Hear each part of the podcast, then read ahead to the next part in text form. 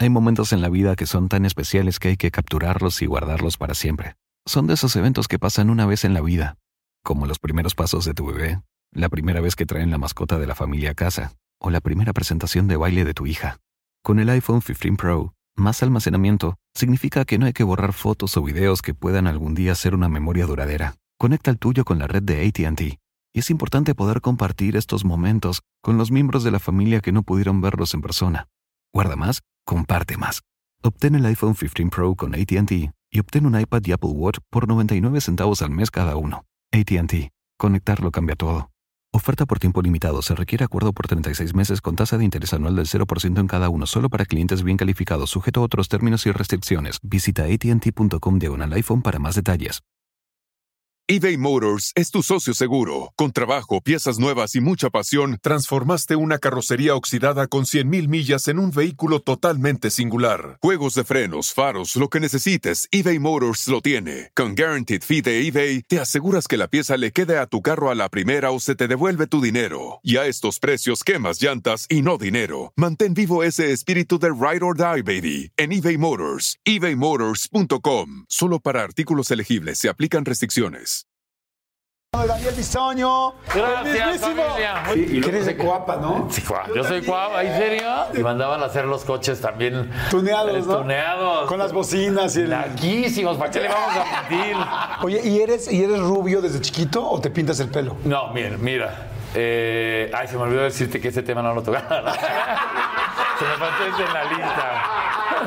Porque uno nunca trabaja con la idea de dañar a la persona de la que estás hablando, sino de hacer que la gente se ría. Me he arrepentido muchas veces de decir cosas que no debí. Creo que el que más ha tenido enfrentamientos con Patti Chapoy he sido yo. No me callo. Llegué al doctor, vas a tener que ingresar por urgencias. Y estaba inundado el estómago de sangre, entonces no podían ver con la cámara dónde estaban las heridas. Y quería yo respirar y no podía. Y entonces pego en la, en la parte del lado de la cama del hospital y oía voces de tranquilo, tranquilo, tú puedes, eh, no me quiero morir.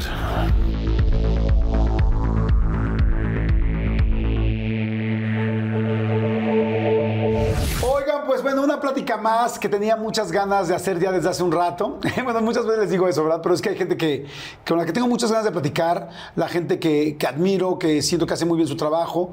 Y, y bueno, ya había platicado varias veces con él, pero no habíamos podido cuadrar agendas.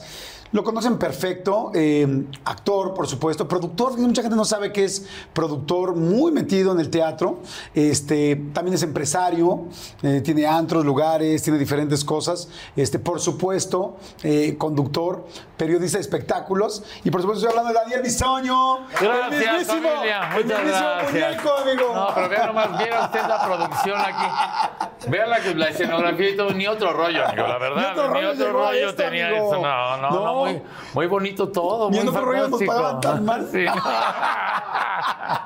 Pero increíble, está todo muy a gusto. Gracias por la invitación. Muy gracias, amigo. No, hombre, muchas gracias. Ya ves que allá ya nomás pasé tarjeta con la Chapoy y le dijo, yo voy con Jordi. No, si es con Jordi, sí, que no sé qué, ya sabes, que por favor, que sí.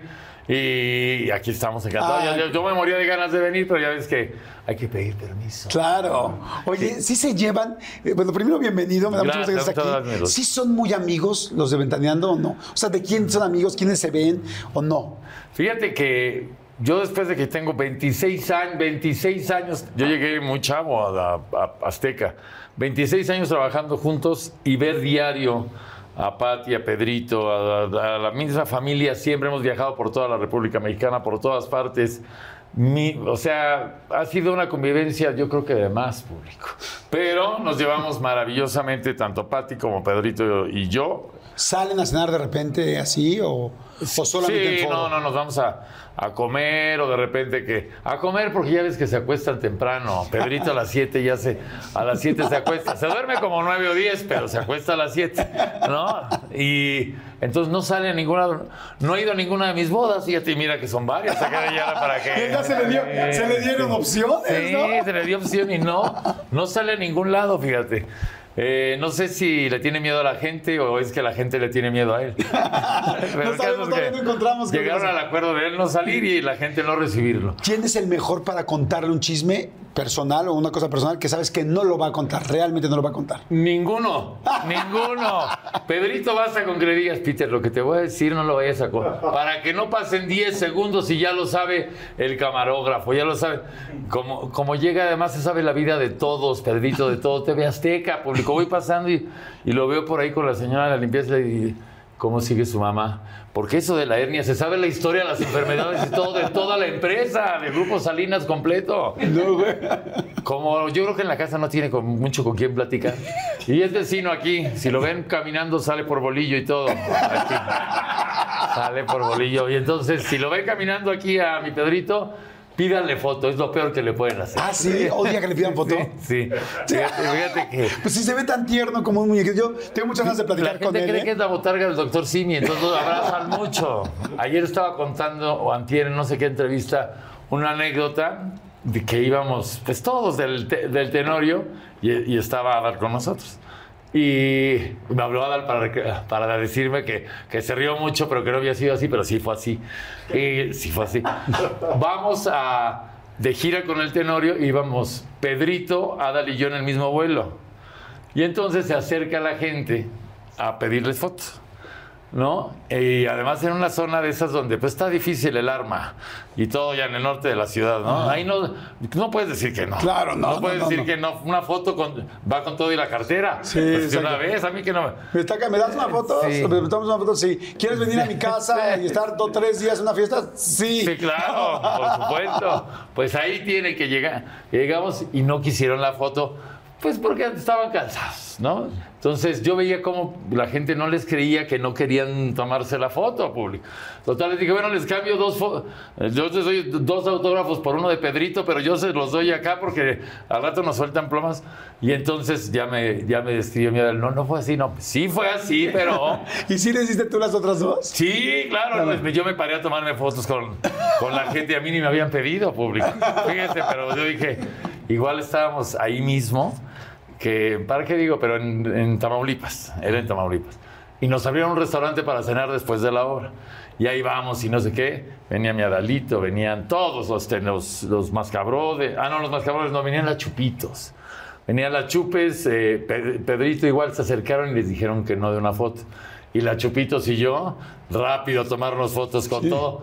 No, y al abrazarnos el cuerno de chivo sentíamos acá en el lomo. No. Entonces yo dije, desde entonces nunca voy a negar una foto.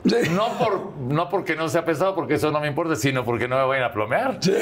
Entonces, Nada, güey, ¿no? yo llego, ¿quién quiere foto desde que bajo del aeropuerto? ¿Quién va a querer foto? ¿Quién la va a llevar? ¿Quién la va a Sí, querer? sí. Oye, wow, sí, es que son tantas anécdotas y cosas que van pasando. Sí. Oye, ahorita que decíamos de los, de los chicos de Ventaneando, bueno, de los compañeros, ¿quién es el más, eh, quién es el más chillón? El más O la más chillona. Pues fíjate que eh, me ha pasado, ha pasado tanto equipo por ventaneando que yo tenía muy, he tenido muy buena relación casi con todos los compañeros que he tenido, pero con algunos hacía más química. Con Atala Sarmiento, por ejemplo, tenía mucha, mucha química. Con Marta Oye, Figueroa. que se fue de, de, de TV Azteca. No, no. Primero tocó en Televisa y digo, oigan, no, esa estuvo re buena, pero esa, esa estuvo muy, nunca, esa nunca la hemos platicado, pero ya lo platicaremos. Ya lo platicaremos. Sí. Yo platiqué con Atal en algún momento, estuvo muy interesante. su- Atal es lo su- máximo, yo la amo con todo mi corazón, con todo y que, pues ya sabe que luego se ponen pues, hormonales, ¿no? Hormonales. Pero con ella te llevabas muy bien. Con ella hacía muy buena réplica. Y primero con Marta. Cuando entré yo ventaneando con Marta Figueroa me llevaba muy bien. Ya luego, pues ya ves que mi Martita también, pues bueno, está- trabaja contigo, ¿no? Pero, ¿Ya no se llevan bien? Eh, yo sí, yo, si la veo la saludo, pero luego dice cosas. Luego dice cosas. Pero, y yo pues- podría decir también. Se no se olvide. Dice, no, pero, pero luego dice, dice cosas. Igual con Origel, yo empecé haciendo teatro con, con Pepillo. ¿Cómo crees? Radio. Sí, Radio, dije teatro. No, Yo porque decía, no, porque si lo invitan a películas y todo, me dijo, o sea, ¿en serio? De marioneta, ya ves que mi Pepillo está medio, patu- medio patuleco, pero saludos.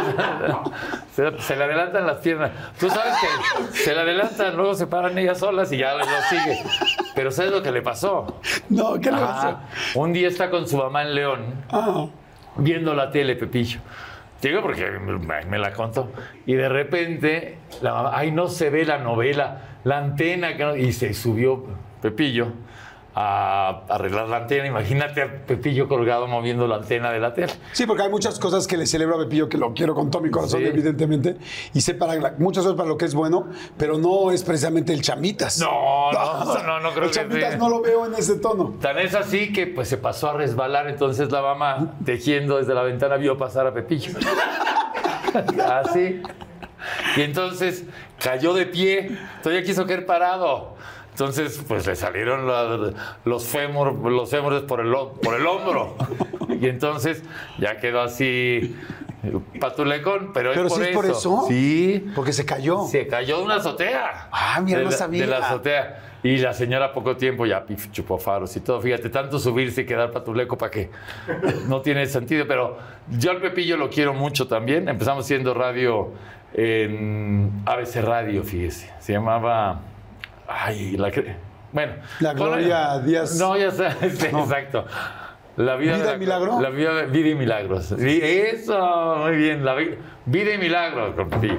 Y fue cuando Pepillo se estaba yendo de ventaneando, que entró Álvaro Cueva. Pedrito ya había ido a ver al programa de Juan José y me había visto ahí. Y luego cuando se fue Pepillo, estaban buscando a quién meter en ventaneando, metieron a Álvaro Cueva primero. Y ya Pepi- eh, Pedrito fue el que de alguna manera me llevó con Patti Ok. después de tenerlo invitado en un programa que hacía yo con Kipi Casado, fíjese. ¿no? El duende, el duende. Sí, ¿A ¿te dónde acuerdas? está el duende? Y la Claro. Y todo, bueno, pues con ellas hacíamos un programa de radio. Y ya de ahí, Angélica Ortiz, que era mi tía abuela, la mamá Angélica María, eh, también me había recomendado con Patti, pero falleció. Y total, ya Patti me recibió ahí. Eh, todavía, me acuerdo que afuera de su oficina, hoy como le dijo, dos minutos, Pedro, ya sabes. o sea, Dos minutos, sí, Pedro. sí, para Si tú estabas muy chavito. Sí, pues tenía 20 años. Y entonces ya salió Patti, me vio y platicó conmigo y me dijo, estás muy chico para ser ventaneando, pero va a empezar un programa que se llama Caiga quien caiga, donde puedes encajar. Y empecé a hacer Caiga quien caiga. Pero tú qué le dijiste a Pati cuando llegaste en esos dos minutos, que le dijiste, quiero trabajar con usted. ¿o Sí, sí, sí, le dije que quiero trabajar con, con usted y tiene unos ojos muy bellos y ya sabes, ¿no? Verdad. No. Oye, porque ya era, ya era Pati Chapoy. No, era Pati. Yo la veía de chico en el mundo del espectáculo. Sí, sí, sí. ¿Qué es lo peor que te pueden decir? No sé si te pasa a ti. Sí. A mí corren de repente, llegan niños. Yo digo, ay, fíjate que dónde llegamos con el público. Bisoño, que no sé. qué. Mi abuelita te veía mucho, ella ya murió. Pero, Sí, se siente horrible. Cállate. Pero eso nos pasa mucho de repente que trabajamos desde hace mucho tiempo, entonces, pues las señoras se nos han ido petateando algunas, ¿no? Claro.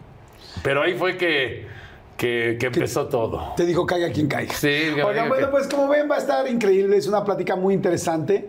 Este. Eh, creo que Daniel es una persona que ha estado pues casi 35 años al aire, ¿no? De en Ventaneando llevo 26 al aire, en radio llevo 30. 30 años. Imagínense nada más la, la carrera. Como les dije, se ha hecho muchísimo trabajo, no solamente como conductor, sino también como actor, eh, pues como locutor, por supuesto, en radio.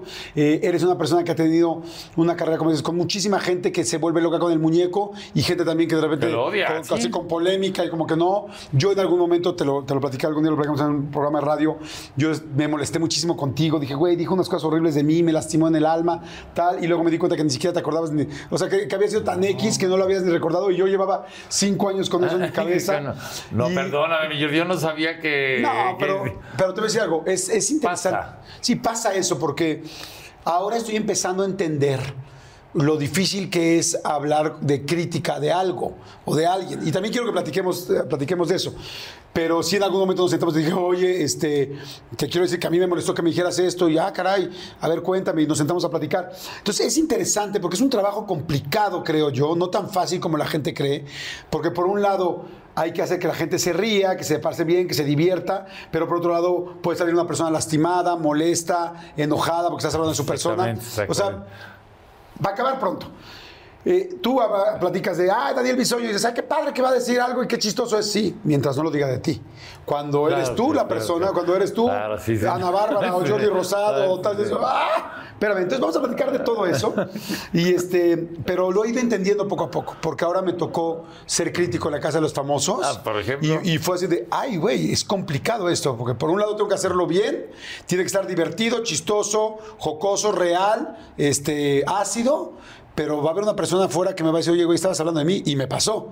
Y dije, ah, caray, no sé cómo manejar esto. Yo así, ¿Qué ¿cómo hago? ¿Cómo Pero- hago esto? No, le hablé a Pepillo, a Marta, para decir, ¿cómo manejo esto? Pero ¿qué pasa con esas cosas que de repente la gente se queja y no sabe a veces bien el contexto de las cosas? Tú que, que te aventaste lo de la casa de los famosos, además tienes que cuidar hoy en día el cómo dices las cosas. Ya ves que ningún chile les embona. Ya no hay manera de describir un hecho porque todos se sienten ofendidos y menospreciados y, y ya sabes, ya esta generación Sí. no es fácil. No sí, es, fácil. complicado. Entonces, bueno, vamos a platicar de todo, chicos. Bienvenidos a la plática, a la entrevista. Tómense algo, nos estamos tomando un cafecito. Muy a gusto, hecho por Miguel Alex Reséndiz, que es un tipazo. No, y además le quedó muy bueno, fíjate. Sí, le quedó, le quedó muy bueno. Ustedes tómense lo que quieran, platiquen, conozcan. Seguramente mucha gente va a estar fascinada eh, de conocer más a, a Daniel y habrá que también quiera conocerlo, porque dense la oportunidad de conocerlo. Yo me di la oportunidad y estoy eh, felizmente encantado y muy contento de, de empezarte a conocer cada vez más. Igualmente, mi Jordi, muchas gracias.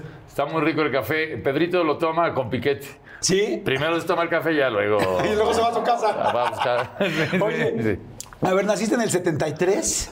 Este. Ay, te, te- eh, te metiste a. a- Es que eres del 71. Ah, soy un poco más 73. grande, Sí. soy un poco más grande que tú, Sí. dos años o año y medio debe ser Sí, más grande. 73. Más grande que tú.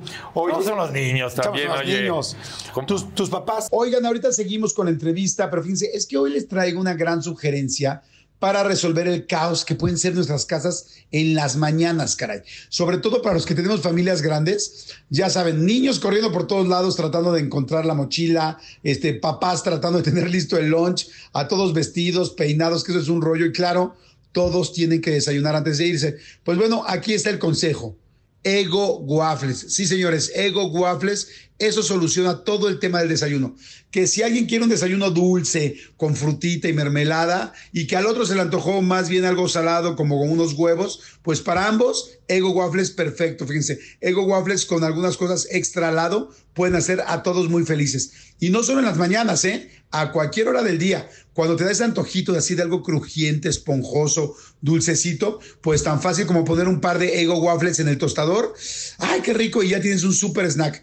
Fíjense, lograr ese desayuno y snack perfecto da mucha satisfacción, que es justo a lo que se refiere Ego Waffles con su frase el ego with ego, que significa festejar esos pequeños triunfos cuando puedes y vaya que hacer que todos lleguen a la escuela a tiempo gracias a un desayuno fácil y delicioso es un logro que en serio hay que celebrar. Así es que bueno, ya lo saben, busca Ego Waffles en el pasillo de desayunos congelados en tu supermercado más cercano, el Ego with Ego. Seguimos. eBay Motors es tu socio seguro. Con trabajo, piezas nuevas y mucha pasión, transformaste una carrocería oxidada con 100.000 millas en un vehículo totalmente singular. Juegos de frenos, faros, lo que necesites, eBay Motors lo tiene. Con Guaranteed Fee de eBay, te aseguras que la pieza le quede a tu carro a la primera o se te devuelve tu dinero. Y a estos precios, quemas llantas y no dinero. Mantén vivo ese espíritu de Ride or Die, baby, en eBay Motors. ebaymotors.com. Solo para artículos elegibles se aplican restricciones. Eh, ¿siguen, ¿Siguen aquí nos- nosotros? Qué bueno. Siguen entre nosotros O sea, y, digo, no, no y lo peor de todos, juntos. Llevan 56 años de casados. ¡Wow!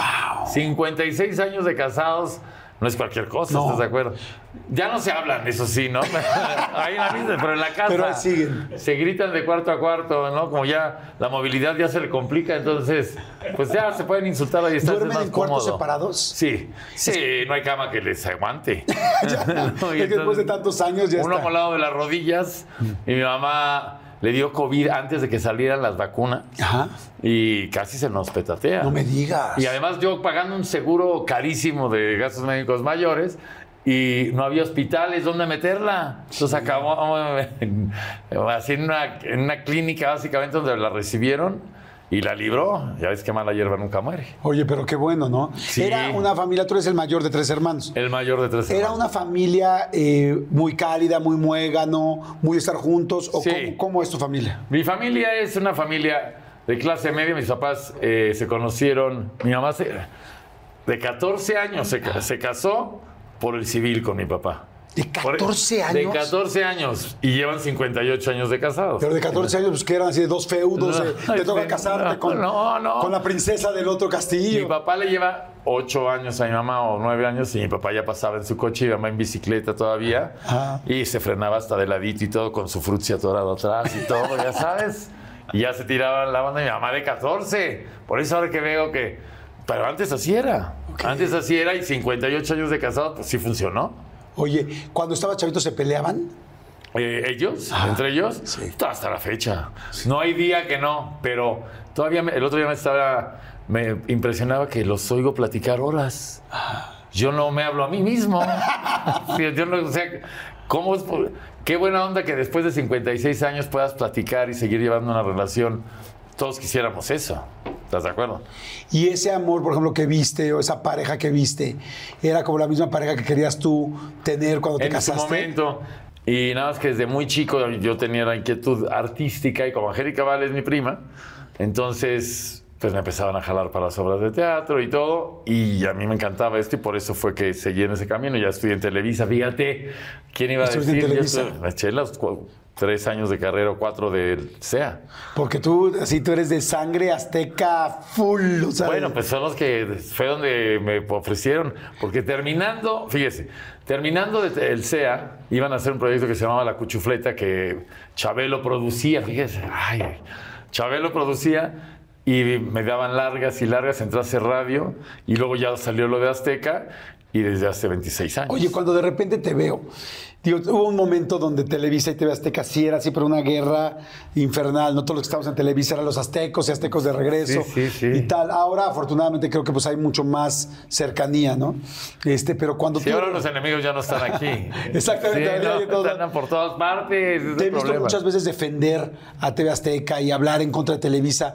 ¿Verdaderamente siempre lo crees o hay veces que dices, bueno, es parte también del personaje, es parte de ser...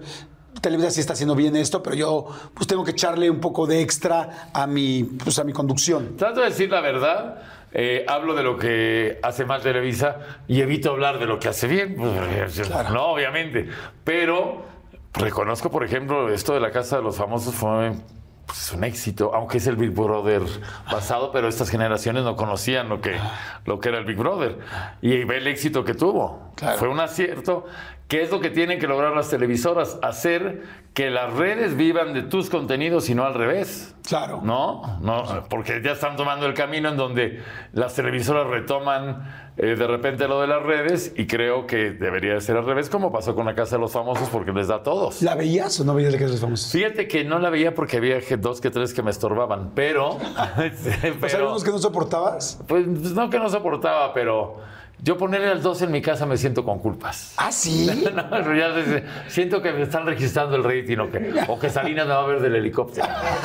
¿Neta? Sí. Fíjate que yo y como tampoco- vivo a dos cuadras y siempre lo veo pasar en el helicóptero para aterrizar ahí, digo, no se vaya a asomar y me vaya viendo. Fíjate que yo alguna vez este, me preguntaron, pues yo también veía todo el tiempo Televisa, ¿no? Y de repente un día alguien me preguntó, oye, tal, de la academia, de, no sé, de alguien me preguntó de la academia, y le dije al chavo. de la Toña, por ejemplo. Y le, no, le dije de la- y le dije al chavo, le dije, la verdad no sé quién es. Y me dijo, ay, qué déspota eres, qué tal, tal. Y dije, no, neta, no lo sé. ¿Sabes dónde empecé a ver TV Azteca? En el momento en que contraté Total Play. Y porque entonces, como vienen los canales 1, Ya nomás por no dar- Porque está uno, porque- Ya nomás por la flojera de darle al botón para abajo. Pues es que le das, Sí, que también no fue una estrategia tiempo, muy inteligente de Televisa Sí. cuando puso el 2 y luego cuando el, tre- cuando el canal 13 se hizo Sí. Azteca 1, ¿no? Sí, Ajá. que yo creo que a mí, a mí me gustaba que se llamara Canal 13. Sí, a mí también. Pero, pues bueno, ahí sí no me meto porque me vayan a, a bajar lo de mi pensión. Entonces es esta cosa. Pero han hecho cosas. Creo que Televisa ha respondido muy bien a todo esto con las redes. Han logrado ponerse abusados. Y en Azteca siento que en momentitos nos hemos quedado medio atrás, pero ya de repente ya hay cosas con las que estamos ¿Nunca te han tratado de jalar de Televisa? una vez. Una vez, una de, Tele, y de Telemundo, sí, es así como tres veces. Y en, bueno, una casa de los famosos me la ofrecieron también, la pasada. Y, no, pues me mentaron. Cuando les dije que en Azteca, oye, que me están invitando a la casa de los famosos, se carcajearon de mí ahí, porque de alguna manera además soy de los muy pocos que tenemos todavía contrato de exclusividad en Azteca. Ok. ¿no? Digamos, solamente somos siete personas. ¿Ah, sí? Siete. Sí, siete nada más. ¿Puedes decirme dos o tres más o no? ¿O no se puede? Algunos que sean públicos. Sí, cómo no. ¿Quiénes? Javier Alatorre. Ajá. Eh, bueno, Pati porque tiene un puesto ejecutivo, pero Martinoli y Luis García. Ay, son tipazos. Sí. Ay, aquí estuvo Martinoli, cómo me reí, cómo nos sí, no, con él. es muy agradable, es muy agradable. Y, Y muy culto, ¿no? Sí. Y muy elocuente Sí, para sí. hablar. o sea, muy es simpático, cagado y elocuente. Sí, sí, eso sí, eso no sí, es sí, fácil, sí. ¿no? Me cae muy bien. Sí. Saludos al Martinoli que también, pues somos los que tenemos, pues ahora sí que toda la vida ahí. Entonces, pues por, por eso no se puede hacer otra cosa. Claro. Oye, bueno, entonces me regreso. Entonces, la casa, al ser el más grande, ¿eras consentido? ¿Consentido o no? Fíjate que primero sí, hasta que nacieron mis hermanos. ya ella valió más. O sea, llegó un momento en que mi mamá se iba con mi hermana, que mi hermana era gimnasta olímpica. Ivette. ¿no? Ivette, Ivette, precisamente. Ay, mírala. Ay, ¿quién te manda los.? No. Muy bien. No, no, muy bien. mi Pues yo también tengo que chingarme, Sí, sí. Oye, Ivette, que también empezó haciendo teatro y ya luego. No era la de Ivonne Ivette. No. Era de Alejandro Ivette, Sí. Alejandro Ivette, exactamente. Y ella se dedicó a ser psicóloga. Y mi hermano Alejandro, él sí trabaja en, en Aztecas, conduce al extremo. Y pobre porque a veces carga con el apellido, ¿verdad? Entonces hay momentos en que ayuda y hay momentos en los que no. Claro. ¿no? Pero, pero le ha ido bien, le ha chameado mucho y, y, por ejemplo, mi papá era- insistía en que yo acabara una carrera forzosamente de lo que él quería, que es contador público. Uf. Y yo, con el eh, pasivo circulante y activo circulante, tuve cosas que dije, yo no puedo esto. ¿Y cómo eras? Eh, digo, entiendo eso, pero ¿eras malo en general para los números o no? Eh, para cuentas así rápido en la tienda, sí. No me hacía tarugo el de la tienda, no. Pero ya despéjame la X y todo eso, no, ya, ya se me ha complicado, la verdad. Ya.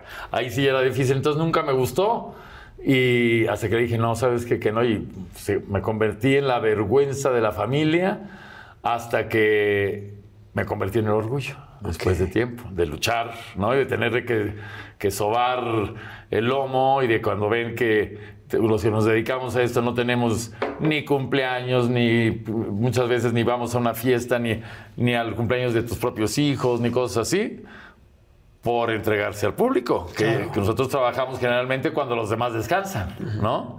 Entonces, ya ahí ya cambió la cosa y ya en la colonia ya de repente el que no te saludaba ya te saludaba y así. Y luego eres de Coapa, ¿no? Sí, Coapa. Yo, Yo soy. Coapa, ¿en serio? De Lavante. No, ah, Yo soy bueno. de Lavante de Allá Miramontes de y Miramontes para allá. Pues sí, ahí ¿Tú están los tacos Chotepingo. Claro. Yo en Rinconada Cuapa, que eso es ya más pegado hacia Cuemanco. Ajá, sí, más, más Hacia- para allá. Ajá. sí, hacia Cuapa. Éramos hijos de Pericuapa. Ah, Por Íbamos- favor, amigo, que yo ah, en Pericuapa ahí compraba mi Trapper Keeper, por Ah, ejemplo. claro, es que había unas este, carpetas muy famosas de los Sí, ochentas. Que llevabas a la escuela, se abrían así con, con pegol y era, todo el mundo traía su Trapper Keeper y, y mandaban a hacer los coches también Tuneados, eh, ¿no? Tuneados. Con las bocinas y el... Laquísimos, ¿para qué le vamos a mentir?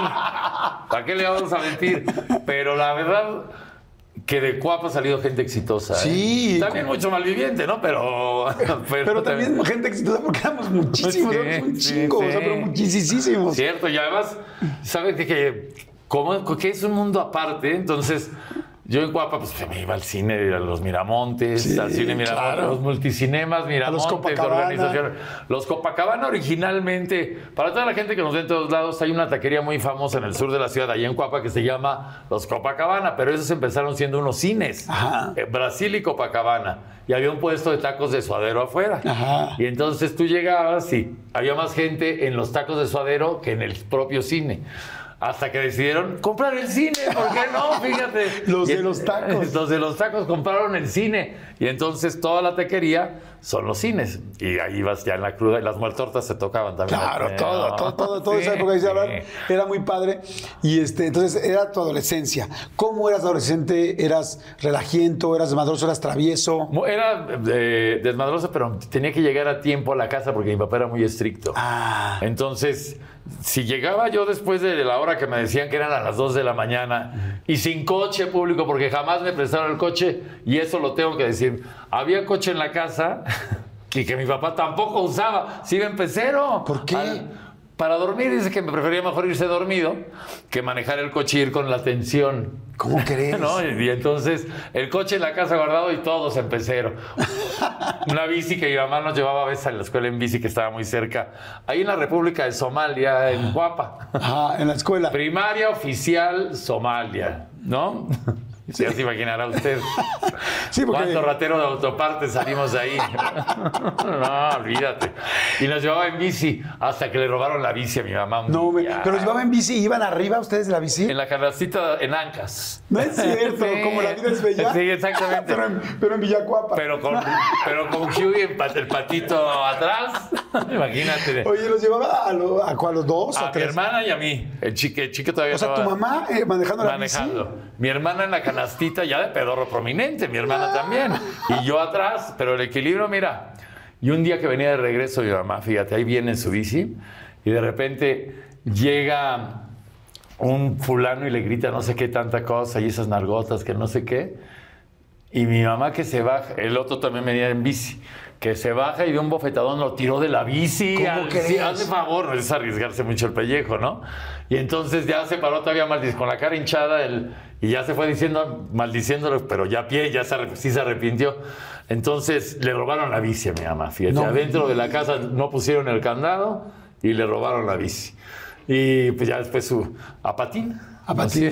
Nos íbamos a pie y luego ya con el pecero, imagínense, yo de 8 o 9 años y ya llevaba en el pecero que era la combi. Y en la combi, la combi los peceros eran muy buenos porque nada más el asiento es eh, para siete nalgas, no caben ocho y seis sobra.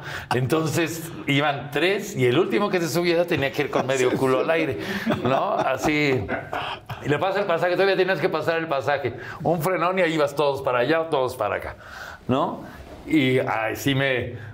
Así ya lo sacaron los microbuses. Sí. Que los microbuses son un- una gloria porque a mí no me cabían las piernas en ningún lado, entonces tenía que llevar yo los pies en el pasillo.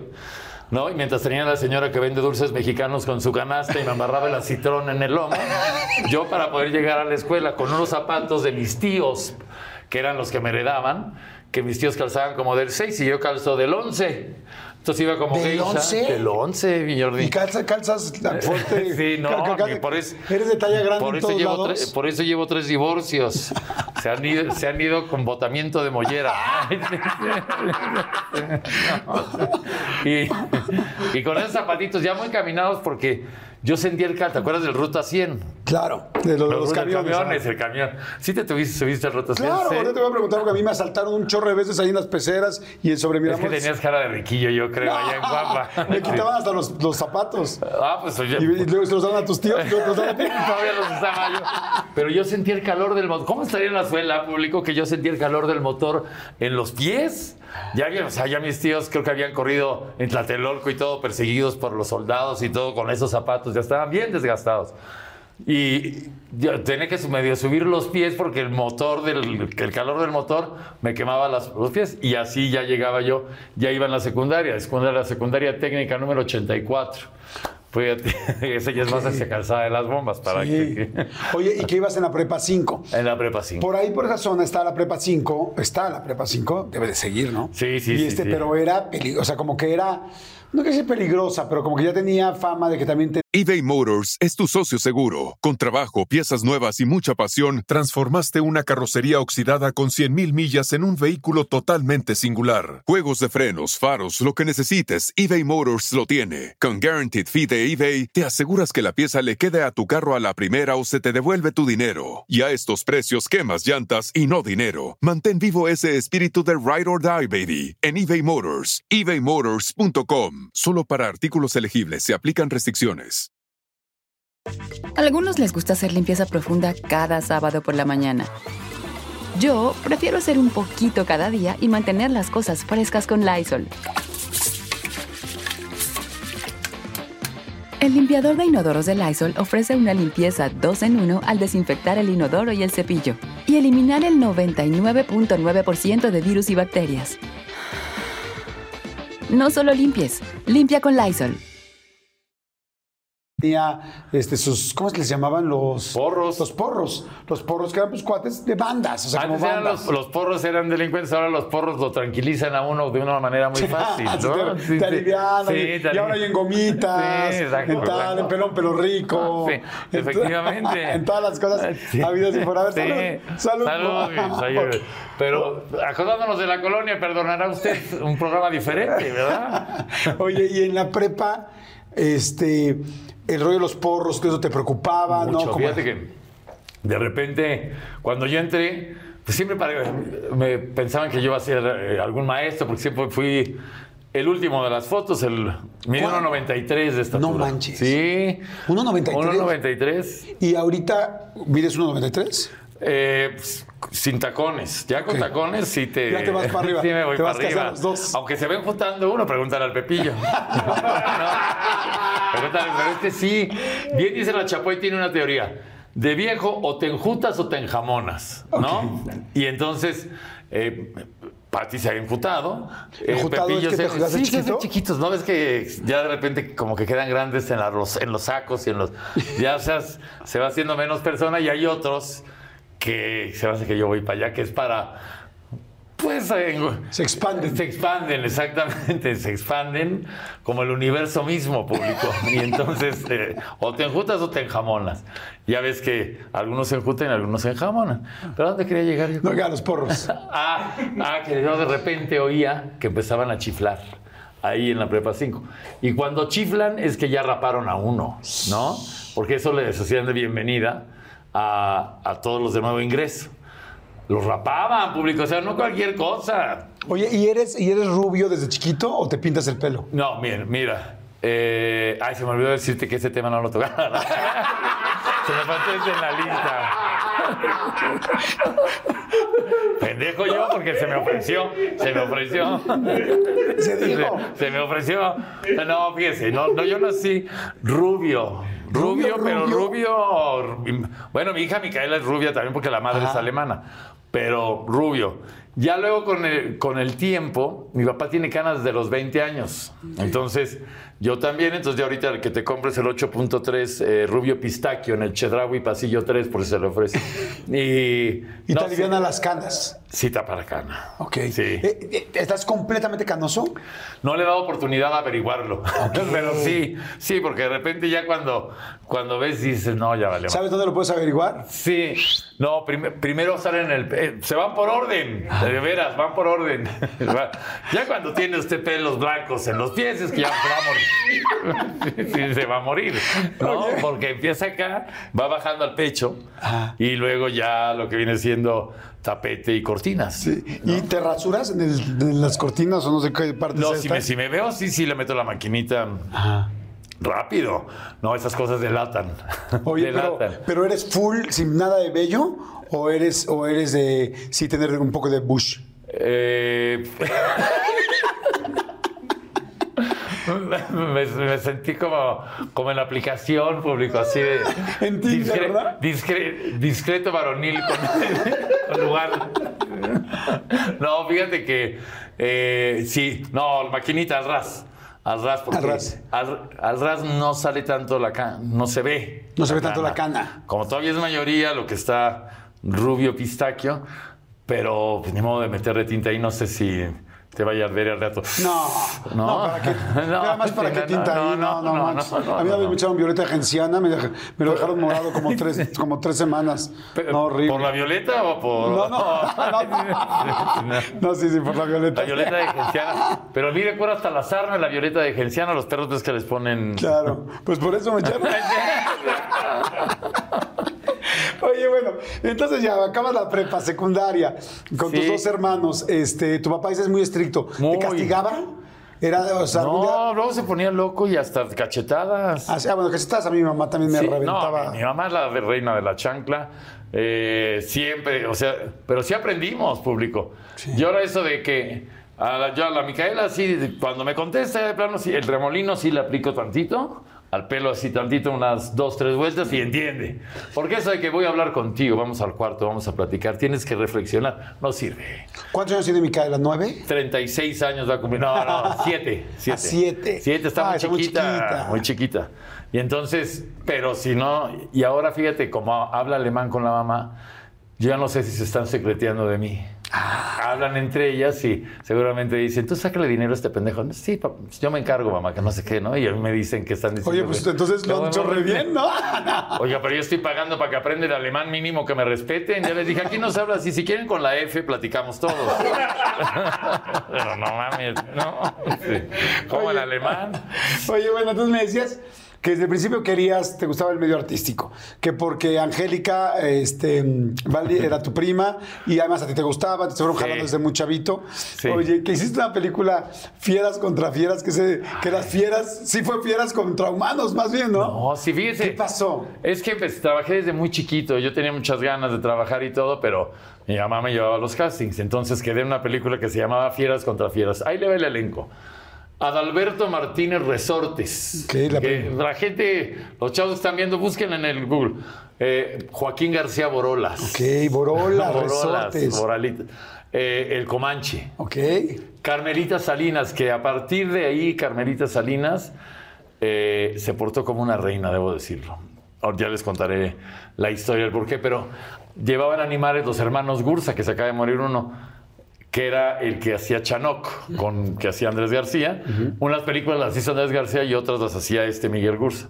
Pero llevábamos en Tequisquiapan serpiente pitón, tarántulas, un leopardo, una pantera negra, todo, porque era la vida de un circo. Ok.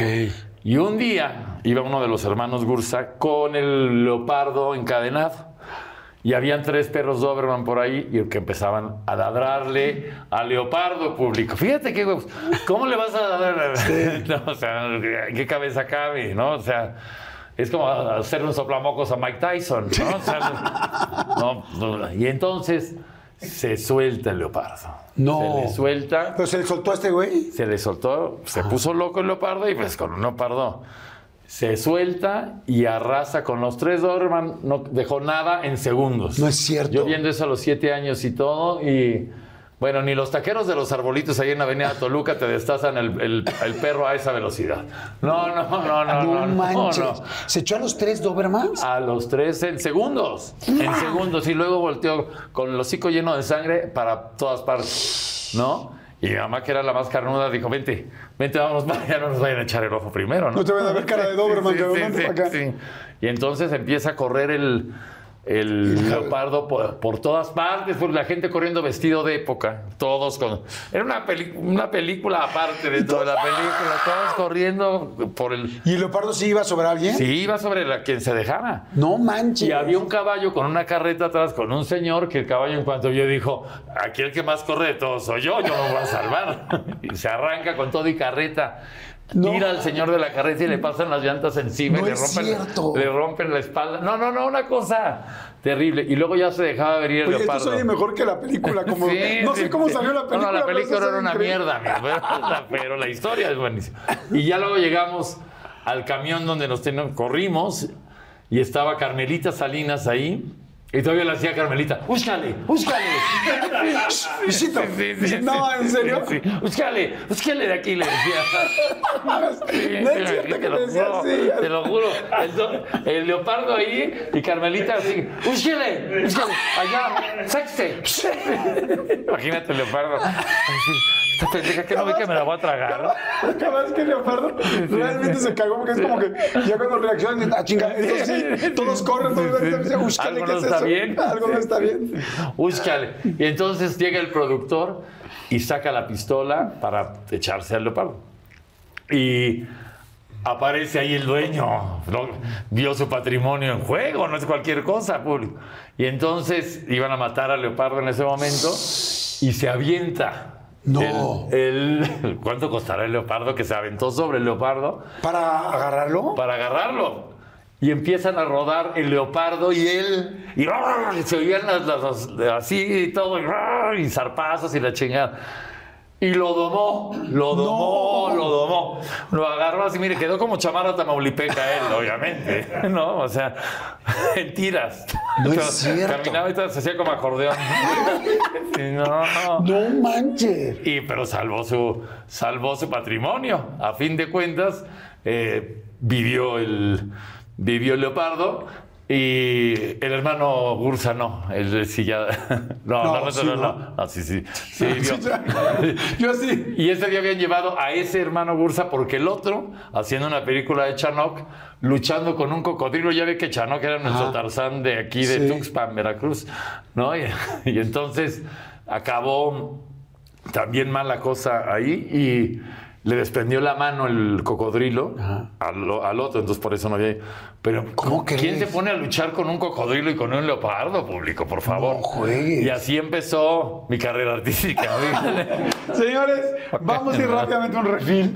Por favor, haz un refil. Estoy aquí con Daniel Bisoño. Está muy interesante conocer cómo empezó todo, porque hay mucho más trabajo atrás de lo que solamente Ah, hemos sí. visto. Y eso es interesante saberlo. Pero venimos de guapa, que eso es lo que importa. Eh, Eso es lo que importa, donde la gente es guapa. Sí, Vamos rápidamente a un refil y regresamos. Por favor, si les está gustando, denle like. Si, este, si quieren más entrevistas, eh, por favor, suscríbanse al canal, es gratis, siempre lo será. Tenemos más de 170 entrevistas, es muchísimo trabajo atrás, pero para esto necesitamos que ustedes se suscriban. Lo único que les pido es eso, suscríbanse tan tan, ya del otro nos encargamos nosotros todo el equipo. Regresamos. Salud, salud, ahí salud, está, mi amigo. Oye, bueno, entonces, a ver, puro café ya. ya ¿Qué nos queda? ya no tomas nada, tuviste un momento muy complicado. nada. O de momento podría, pero sí, un momento muy complicado. De por sí ya venía eh, sintiéndome medio mal. Un tiempo para acá me hice estudio de todo, mil cosas, y no encontraban bien qué era lo que me pasaba, que me sentía yo muy débil, estaban muy bajas las defensas, me hicieron pruebas de todo, y pues no encontraban qué era. Entonces, hace poco, eh, de repente estaban en Haciendo Ventaneando y me sentí mal. Fui al. Tenía viernes, tenía función de teatro saliendo, ya de Lagunilla, mi barrio. Y fui al baño y vi como, como si hubiera como coágulos, ¿no? Cuando fuiste a hacer el baño. cuando fui a hacer el baño. Y me empecé a preocupar. Llegué al teatro, todavía me dormí en el camerino un rato. Y en la noche ese día fui al baño igual y era negro, absolutamente, ¿no? Negro. Dije, esto ya no está bien. Entonces le hablé a la mamá de mi hija y le dije, oye, sácame una cita con, con el pediatra de mi hija, que es nuestro doctor de, de confianza, y un italiano. Eh, y me dio la consulta el otro día, pero toda la noche fui igual, negro, negro. Y de repente en la mañana, que ya me iba a la cita para que me revisara el doctor, me lavo la boca y devuelvo y el igual, negro. No Absolutamente. Dije, no le hablé a la mamá de mi hija y le dije, ¿sabes qué? Yo creo que sí vas a tener que acompañarme. Y ¿Tienen buena relación para muy ese buena nivel? relación hoy por hoy. Ok. Hoy por hoy, estupenda relación. Eh, en su momento se puso complicada la cosa, pero en este momento ya pues, está mi hija de por medio y eso es todo, ¿no? Es lo que más amo en el mundo. Y entonces eh, llegué al doctor, me vio el doctor y me dijo, esto eh, que me cuentas es delicado, vas a tener que ingresar por urgencias. Paréntesis. ¿No estabas muy asustado? Yo, Aterrado. Aterrado. Estaba ate- ater- en ese momento me aterré porque no sabía qué era lo que me no sabía qué era lo que me pasaba. O sea, podría ser cualquier cosa, pero yo sabía que era sangre. ¿No? Lógicamente, cuando hay un, un derrame interior, eh, la sangre, el cuerpo, si es en el estómago, eh, digiere la sangre.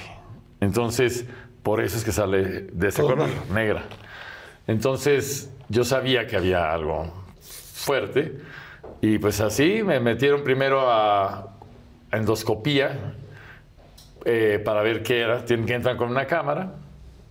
Y, pero ahí me dijeron, se tienes que quedar. Iba, iba yo con la mamá de mi hija y con Micaela, mi hija. Y entonces, pues tuve que explicar. Yo no sabía qué me pasaba y tuve que explicarle a la niña que pues, tuve que decirle, papito está enfermo, vamos a ver qué es, pero quiero que sepas que te amo con todo mi corazón, que ya sabes, empieza a llegarte las ideas a la mente y todo. Y es cuando, cuando le, Dije, siempre quiero que seas feliz. Eso es lo más importante de todo. Que hagas lo que quieras, porque tu papá así te, te ha educado y así vivió él, haciendo lo que más amaba y eso es lo que tienes que buscar tú. Todavía me dio tiempo de decirle todo eso. O sea, si estabas pensando, o sea, si te estabas despidiendo. Pues, pues no sabía que, que era lo que tenía. eBay Motors es tu socio seguro. Con trabajo, piezas nuevas y mucha pasión, transformaste una carrocería oxidada con 100.000 millas en un vehículo totalmente singular. Juegos de frenos, faros, lo que necesites, eBay Motors lo tiene. Con Guaranteed Fee de eBay, te aseguras que la pieza le quede a tu carro a la primera o se te devuelve tu dinero. Y a estos precios, quemas llantas y no dinero. Mantén vivo ese espíritu de Ride or Die, baby, en eBay Motors. ebaymotors.com. Solo para artículos elegibles se aplican restricciones. Algunos les gusta hacer limpieza profunda cada sábado por la mañana. Yo prefiero hacer un poquito cada día y mantener las cosas frescas con Lysol. El limpiador desinfectante Brand New Day de Lysol limpia y elimina el 99.9% de virus y bacterias. Y puedes usarlo en superficies duras y no porosas de tu hogar con una fragancia que lleva a tus sentidos a un paraíso tropical. No solo limpies, limpia con Lysol. Y veía que era un momento complicado. Entonces, ¿Cómo reaccionó Micael? pues como que trataba de entender, lo esencial lo entendió, pero no sabía qué era lo que le pasaba y ya se, se la llevaron después. Yo todavía la vi paradita con, con su muñeca ahí a lo lejos, mientras me metían a mí a- al quirófano, literal, y me fui con esa idea, y ya sabes, en la mente con, no me quiero morir. O sea, no es, no es el momento, no creo que sigo siendo una persona joven y no quiero, no quiero dejar a mi niña que tiene siete años. Pensaste, perdón, la pregunta es fuerte, pero en el momento que te vas alejando de ella en la camilla, ¿en algún momento se piensa, quizás es la última vez que nos vemos? Sí. Sí lo pensé cuando la vi con su muñequita dije, por favor ayúdame a librar esta. Te prometo que, que voy a tratar de ser una mejor persona, que voy a tratar de, de- arreglar mis errores. Dame este chance de poder volver a ver a mi hija, ¿no? Entonces, fui, así que fui ingresando al, quirófano, veo como los productores, los, los doctores con cierta cara de, pues de preocupación, ¿verdad? Eh, ya me, me ponen la anestesia, primero me sedaron para ver qué era lo que pasaba dentro. Cuando ingresan y ven qué es lo que pasaba, estaba eh, totalmente inundado de sangre. Eso quiere decir, el esófago tenía unas varices que, que hace que, que sangres, así, y puede ser por distintos motivos. Una puede ser el hígado, otra una baja de peso importante y otra niveles de azúcar muy disparados. Y yo no sabía cuál de las tres era, porque las tres podrían ser la realidad, ¿no? Entonces empiezo a... Yo no sabía ahí qué pasaba, ya cuando empieza el trance de, que me empiezan, de que me sedan. Tengo recuerdos vagos de haber escuchado voces, de haber escuchado eh, a los doctores decir cosas. Solamente lo que, lo que recuerdo es que me estaba empezando a ahogar. Estaba yo en, pues, supongo que en el quirófano ahí, siento que, que empiezo a ahogarme y quería yo respirar y no podía. Y entonces pego en la, en la parte del lado de la cama del hospital y oía voces de tranquilo, tranquilo, tú puedes. eh, tienes una hija, lucha por él. Todo esto, manches. imagínate nada más, imagínese público nada más escuchar todo esto de los doctores y decían, "Y- tu niña está afuera, te está esperando, lucha por ella. De verdad, lo que yo le puedo decir es poco. He llorado tanto que, se me, que me he quedado sin lágrimas público, de verdad, del, del momento tan intenso y tan fuerte. Cuando pego así y oigo todo esto, eh, empiezo a sentir que me ahogo, una desesperación con la Puta, falta no me quiero imaginar. No, No, puedes sí. hablar, no puedes estar, estás No, entubado. no, Sí. ¿Cómo les No, pero explicas llegó qué el te momento pasa? que, que- que me, Y entonces me decían, tranquilo, tranquilo, déjate, espera. Yo sentí que pasa el tiempo y de repente oigo, eh, eh, necesitamos que nos ayudes, necesitamos que nos ayudes, pon de tu parte, ayuda, ayuda, empuja. Y entonces logro sentir un jalón y logro respirar otra vez. Y lo que pasó ahí fue que cuando entran, ven que está inundado de sangre. Había perdido yo cuatro litros de los ocho litros que tenemos por ser humano, cuatro litros de, de sangre. Y estaba inundado el estómago de sangre, entonces no podían ver con la cámara dónde estaban las heridas, dónde estaba, qué era lo que pasaba. Entonces tuvieron que intubar para aislar el estómago de la sangre y poder trabajar de esa manera.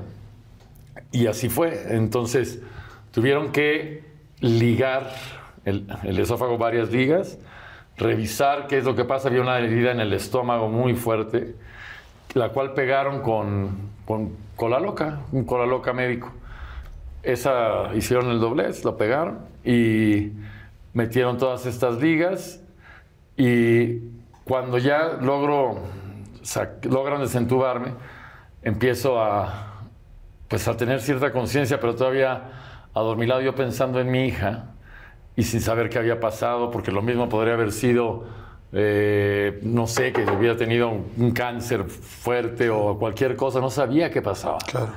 Y entonces el doctor, en ese momento, el encargado de ¿Cómo estaría la cosa, público querido, que, que cuando llegué ahí, usted sabe que el Hospital Ángeles, bueno, pertenece a una familia eh, que es de alguna manera amiga y conocida del, dueño de TV Azteca. Supongo que en algún momento, como estaba la situación, eh, se portaron muy bien los dueños del de, Ángeles y mandaron a su mejor equipo. Mandaron al equipo, era una, hepatóloga que es la número uno en trasplante de hígado en el país.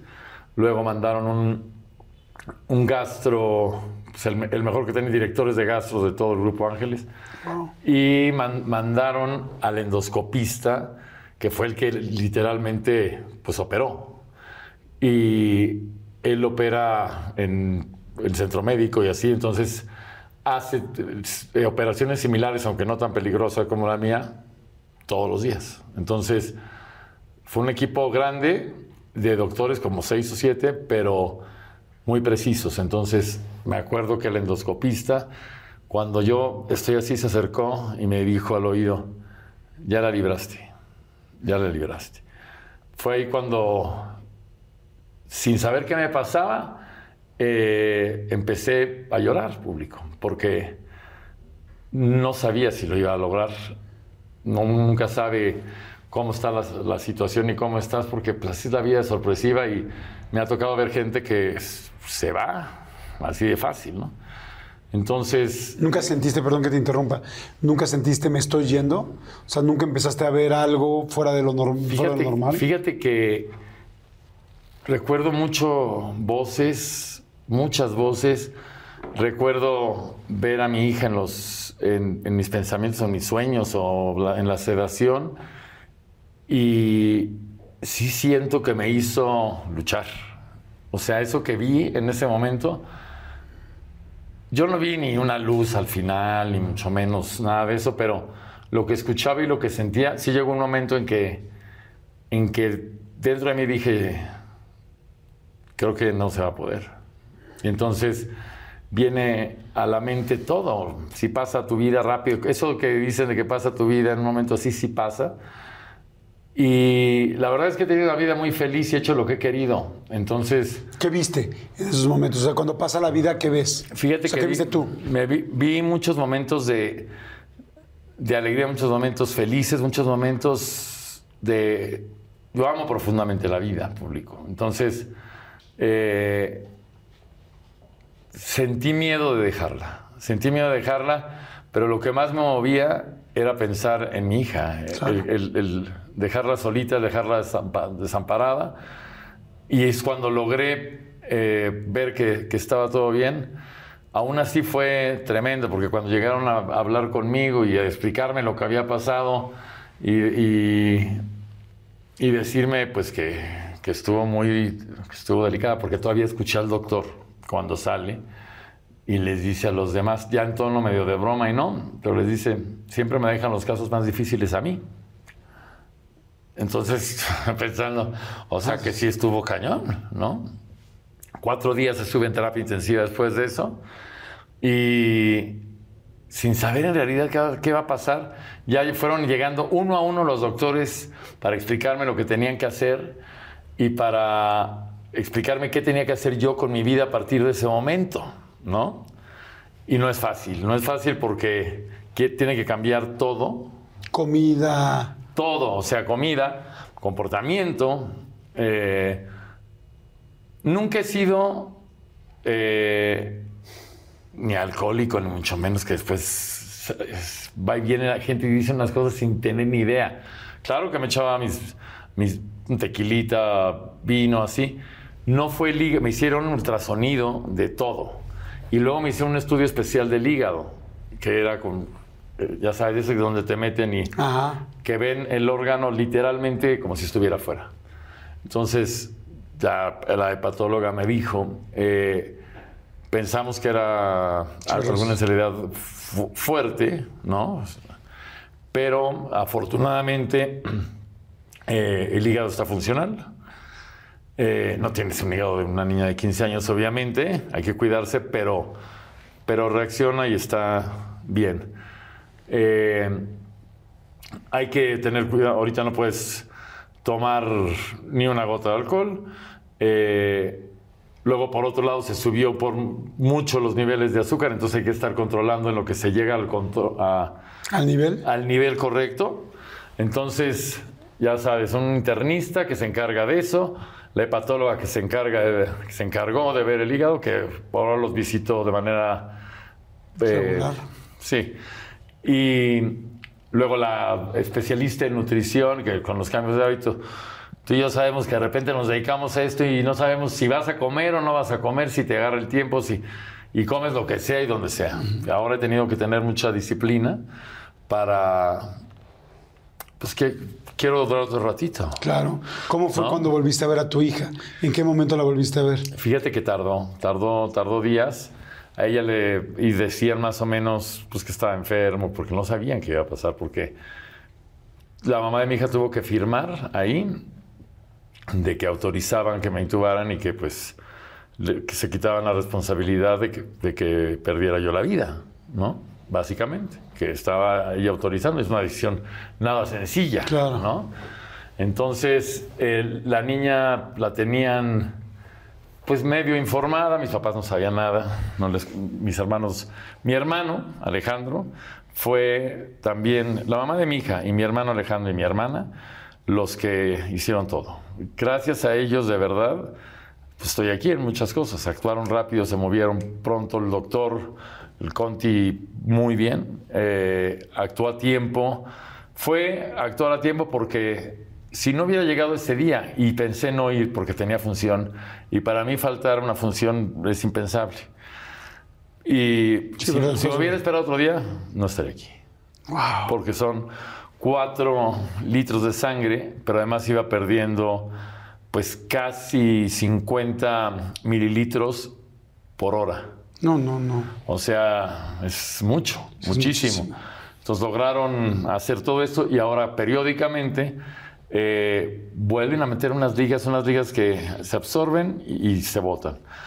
Y hasta que quede perfecto. Ya está, ya digamos, es como un trabajo ya de resanar, de que entran, buscan, ven si hay alguna cosita, ah, algo, pero yo ya sale uno ciscado. Entonces, yo todos los días estoy con angustia de, de que todo esté bien y eso. Ya lograron, iba primero fue cada mes eh, la endoscopía para ver que esté todo bien.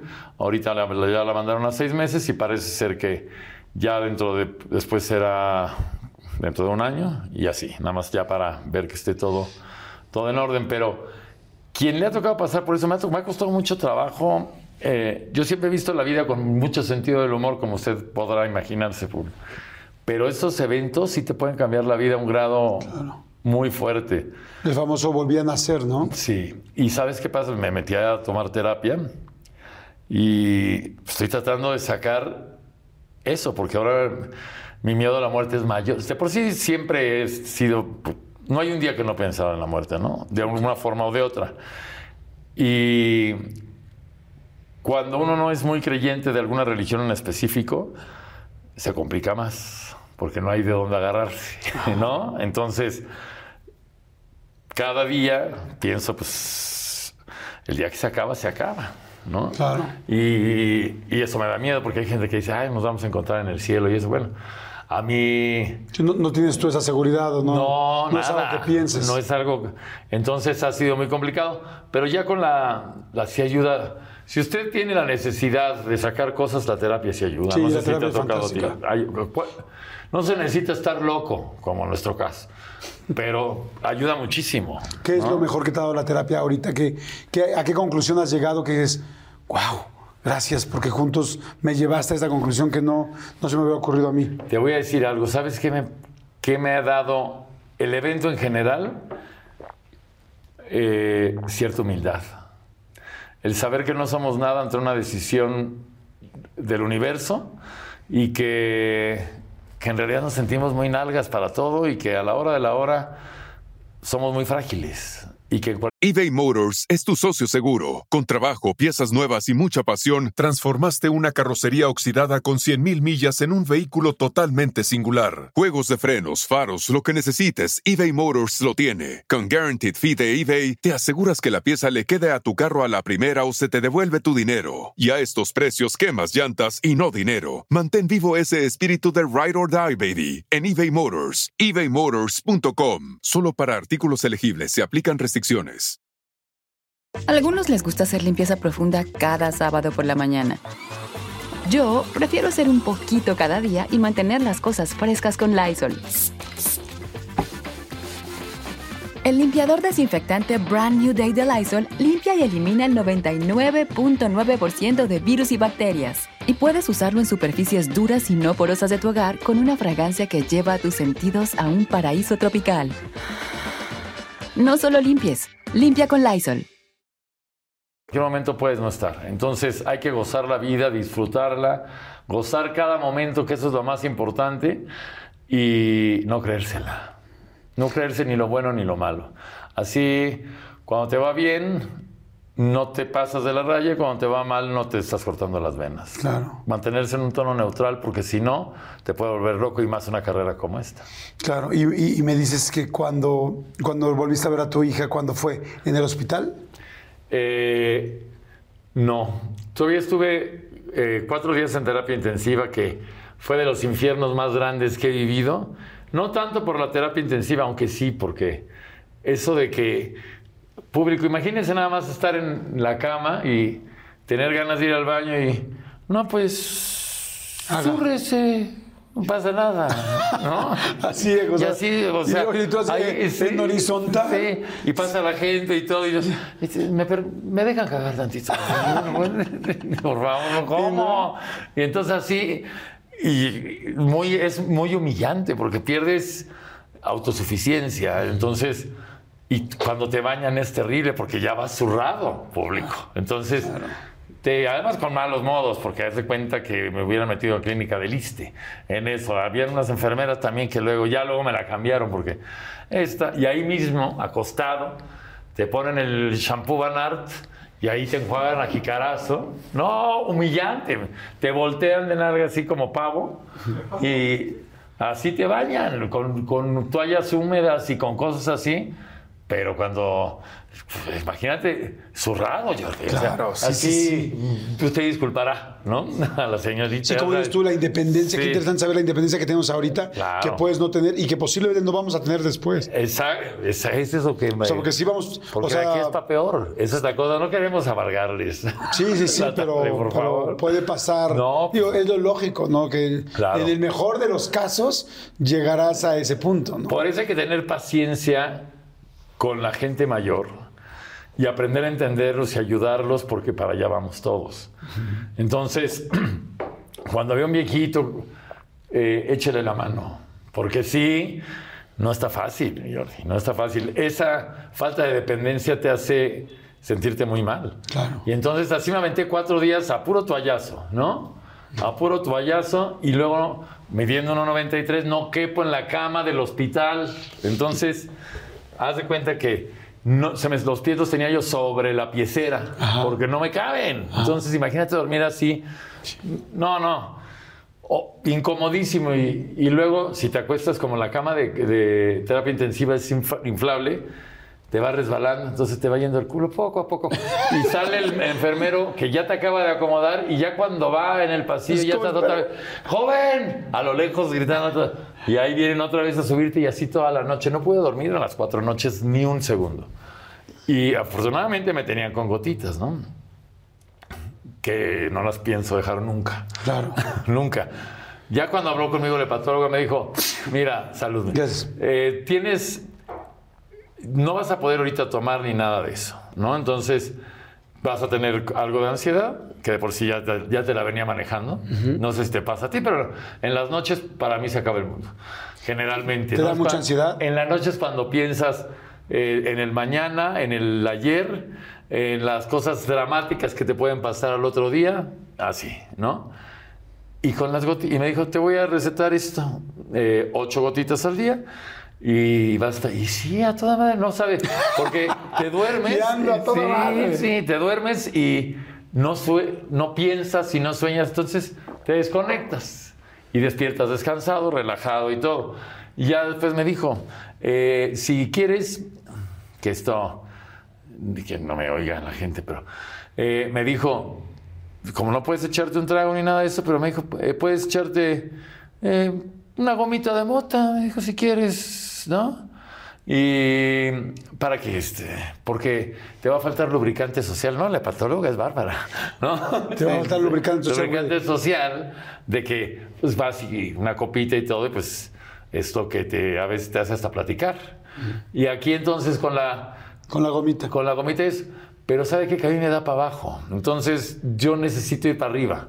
Y no me sirve, por eso el café me pone chido. Ando bien café todo el día. Ok.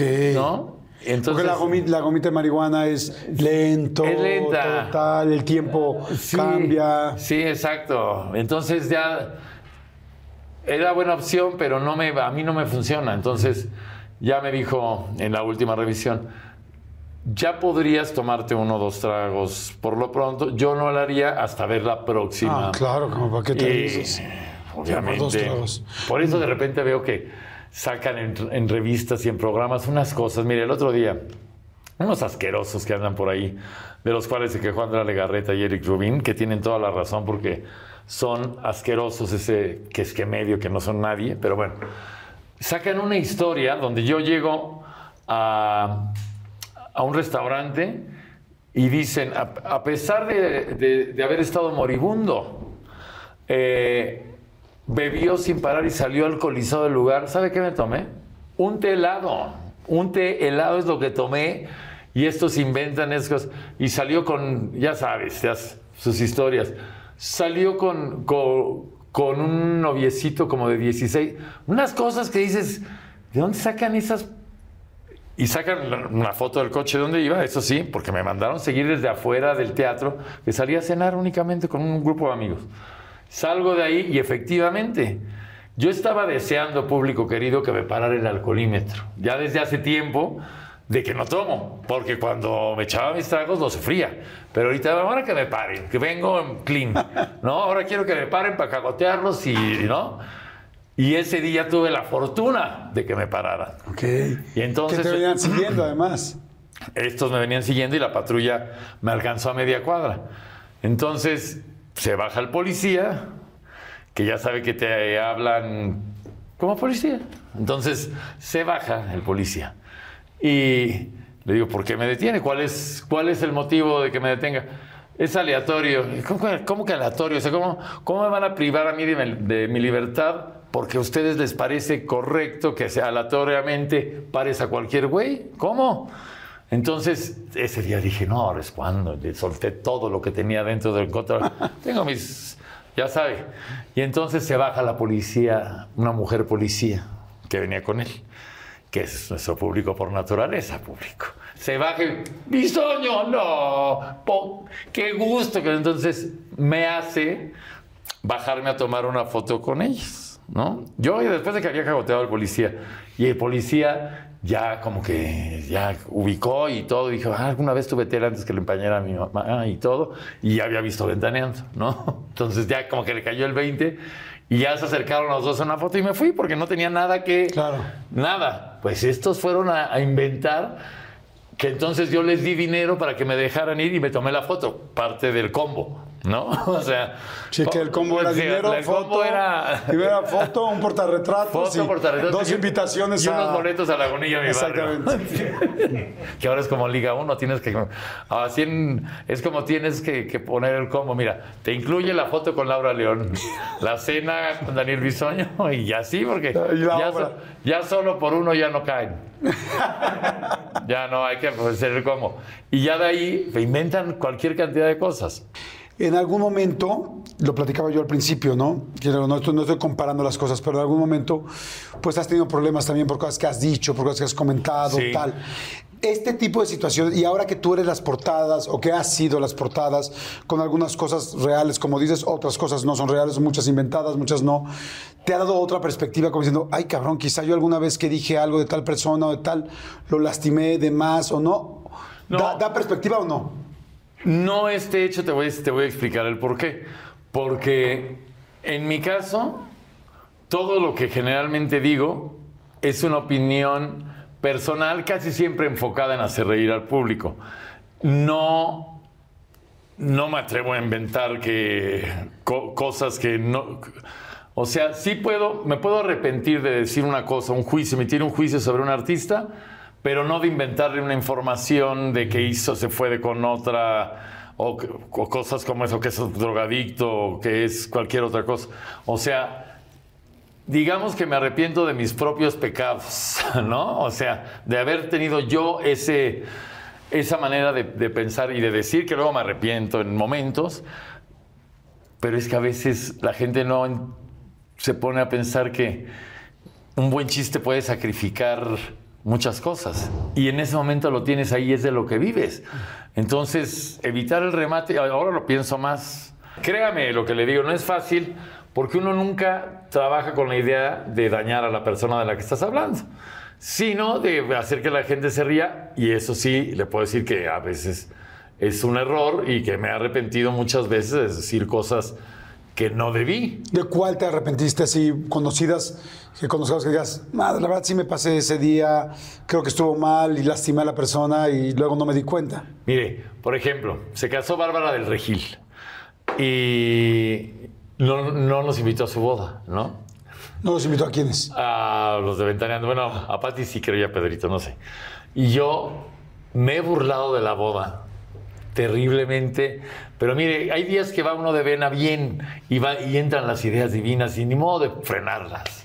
Entonces, sí hice pedazos la boda, pero de manera muy simpática.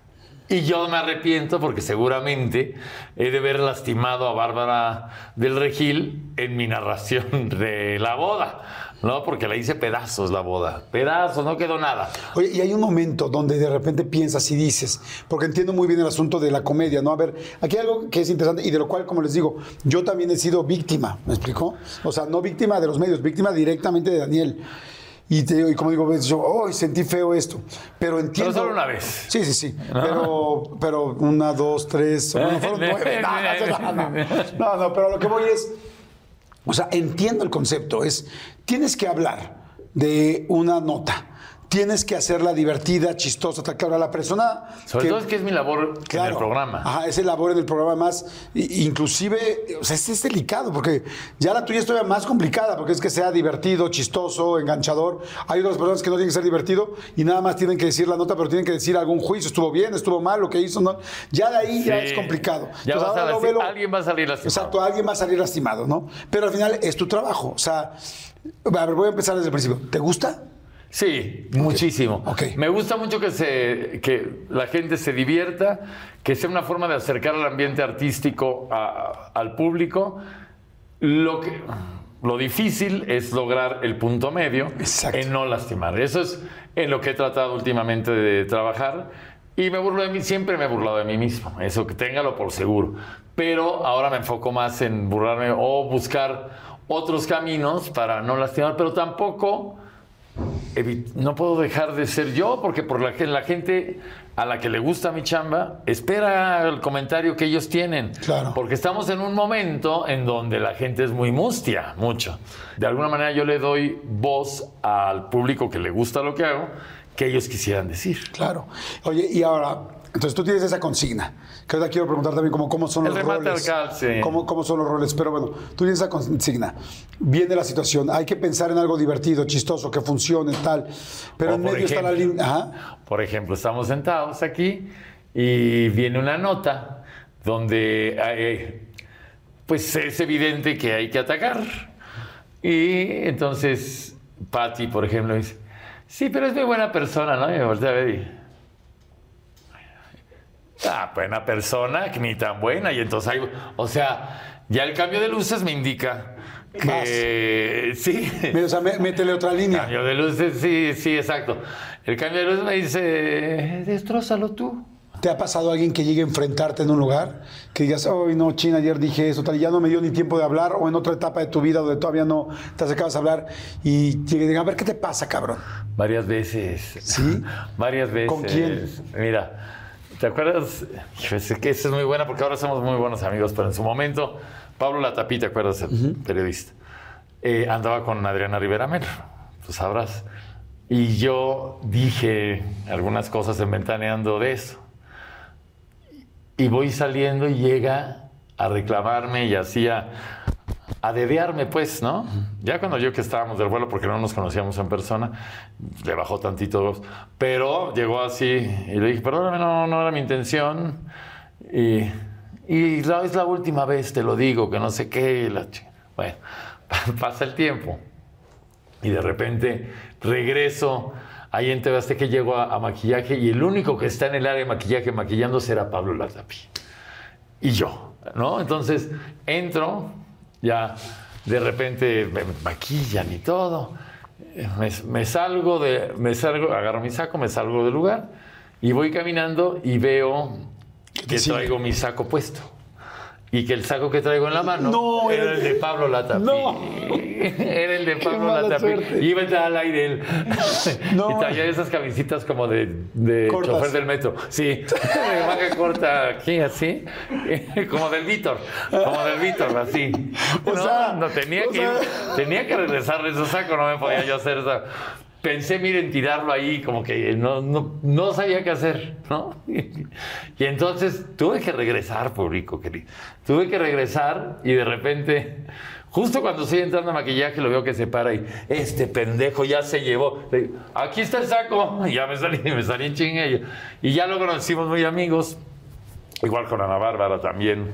Ves. Bárbara fue fuertísimo. Sí. Porque fue al aire, fue entrar ahí, fue, fue fuerte. No, y ese día sí me jugaron choco con Ventaneando. Y, y O sea, te jugaron choco porque no te dijeron que iba a entrar. creo que el que más ha tenido enfrentamientos con Pati Chapoy he sido yo. O sea, no me callo. Y entonces, eh, ese día sí me puse mal. O sea, le dijiste a Pati, ¿por qué la metiste? No sabes todo lo que... Y me dio la razón y todo porque la tenía. Entonces, llegamos a tener varias discusiones en su momento, pero también creo que el cariño que tenemos entre Patti y yo pues, es de los más grandes de todo el grupo. Entonces, sí es como mi segunda mamá, honestamente, pero a veces pues he tenido que contestar. Porque es, ya sabemos cómo es, entonces brava pues. En Es el, la- medio de- en el medio del espectáculo, ¿se vale todo? O sea, porque eso es, o sea, es entre, ah, Nunca- tú nunca vas, pensé. tú tal, ah, pues ahora entras. O sea, se vale todo por una buena nota, por el rating, por conseguir, digo, yo por ejemplo respeto muchísimo, lo decía el otro día con Pati, ¿no? Ventaneando es una locura, no hay ningún programa que haya hecho lo que ha hecho Ventaneando, ninguno, Sí, no. en toda la historia de este país. Y lo sigue haciendo todos los días, todas las tardes, lo sigue haciendo. Pero tiene un costo, me imagino, o sea, lo estamos Claro. platicando aquí. O sea, se vale Sí. todo, inclusive entre ustedes mismos, este, ponerse en riesgo por el aire y por el rating. Fíjate que yo no pensé, siempre nos protegemos en esas cosas. Aunque yo tengo la suerte de que acabo de decir cualquier cosita de alguien y el día siguiente estaba invitado en el foro. O sea, ni tiempo de que él lo, de que él lo, lo trabaje con su terapeuta. No, no, ni tiempo. Por ejemplo, ahorita nada más me quería regresar a lo de Ana Bárbara. Después de cuando pasan este tipo de cosas tal y se hacen amigos, ¿cómo es ese momento de hacerse amigos? ¿Le ofreces una disculpa? ¿Le dices si me pasé, perdón, este, o no? Ana O- Bárbara. Ah. Ana Bárbara, yo quería bofetearla ahí, porque además no había sido yo el que lo dijo. Eso es lo peor de todo. Pero lo de los ojos sí lo dijiste, ¿no? Lo de los ojos sí, pero todo lo demás lo había dicho Boris, Aurora Valle. Y, y fue eso. Sí, sí, dije que había que tomar el metrobús de un ojo al otro y eso sí. Pero ya lo de. lo- to- todo lo demás lo, lo había dicho Boris. Y claro, le, le dieron el micrófono sentado en tu casa que te llegue y dijo las peores cosas. Yo aguanté vara, me paré y me salí, pero hice un coraje llorando. Ah, eso te iba a preguntar, ¿qué pasa después? O sea, No. te subes al coche y qué. No, iba creo que en pecero todavía. En las- eh, aquí iba entrando ventaneando. Mi primer autógrafo lo di en el pecero yo público para que vean el microbús, precisamente. Eh, todavía llorando le hablé a Patti y todo lo que dije, porque ahí sí se acordará Patti de cómo me puse. Y con todos los, responsables en ese momento. Ya luego acabamos siendo íntimos, Ana Bárbara y yo, ya con el tiempo. Ya que nos conocemos y ya que se dan cuenta de que pues, no es una cuestión, ya se, se alivianó la cosa con Ana Bárbara, mucho. Totalmente. Con la tapí, íntimos también. Con la gente que he tenido problemas, bueno, con el burro y Esteban, que estos hijos del diablo, no sé qué, algo he de haber dicho. Y luego ellos dijeron algo en, no sé qué programa estaban haciendo juntos en radio, en radio creo. Y luego iba a dar conciertos Luis Miguel y dijeron que to- todos los datos estaban en ese teléfono y consiguieron el teléfono de mi casa. Imagínense, mi mamá contestando todo el día. Así de, no, aquí no son lo de los boletos de Luis Miguel. ya viene". y así, todos los días. Y entonces, después, yo en desquite, averigüé los teléfonos del burro y de Esteban de sus casas y les dije, vamos a regalar 100 boletos para ver a Luis Miguel en primera fila. Estos son los teléfonos a los cuales se pueden comunicar. Solamente tienen que estar una, eh, un minuto hablando con la persona. Si les, si les cuelgan, no se los van a ganar. Así que los- entonces les hablaban y esos les querían colgar y los otros, no, se armó. Y luego entró el burro con nosotros a hacer el tenorio y ya nos hicimos brothers, ¿no? Entonces, Arrieros somos y en el camino andamos, público querido. Porque también ellos no, no son unas blancas palomitas, estamos de acuerdo. Entonces, igual con el Facundo, que nos llevamos muy bien el Facundo y yo, pero también es tremendo y luego se les olvida, se les olvida que también tienen lo suyo. Y aquí como igual, Pedrito dice las peores cosas y fue bisoño. Luego siempre me echan la culpa a mí de cosas que, que dice Pedrito. Como lo ven viejito y eso, no, ya sabes que para ellos nunca dice nada y es el peor. Es el que peores cosas dice, Pedrito. ¿Hay alguien con quien nunca te pudiste reconciliar? Sí, pero no quisiera decir el nombre. pero sí, sí, sí, porque valoro mucho la amistad. Y cuando quiero a alguien, lo quiero bien y lo quiero para siempre, generalmente. Y cuando viene pues, algún tipo de traición o una cosa así, para mí es una- un dolor muy grande de verdad perder un amigo. Y sí, sí, sí me dolió, ustedes saben, ¿no? Y sí me dolió mucho, pero de ahí en fuera, eh, no, sí me he reconciliado.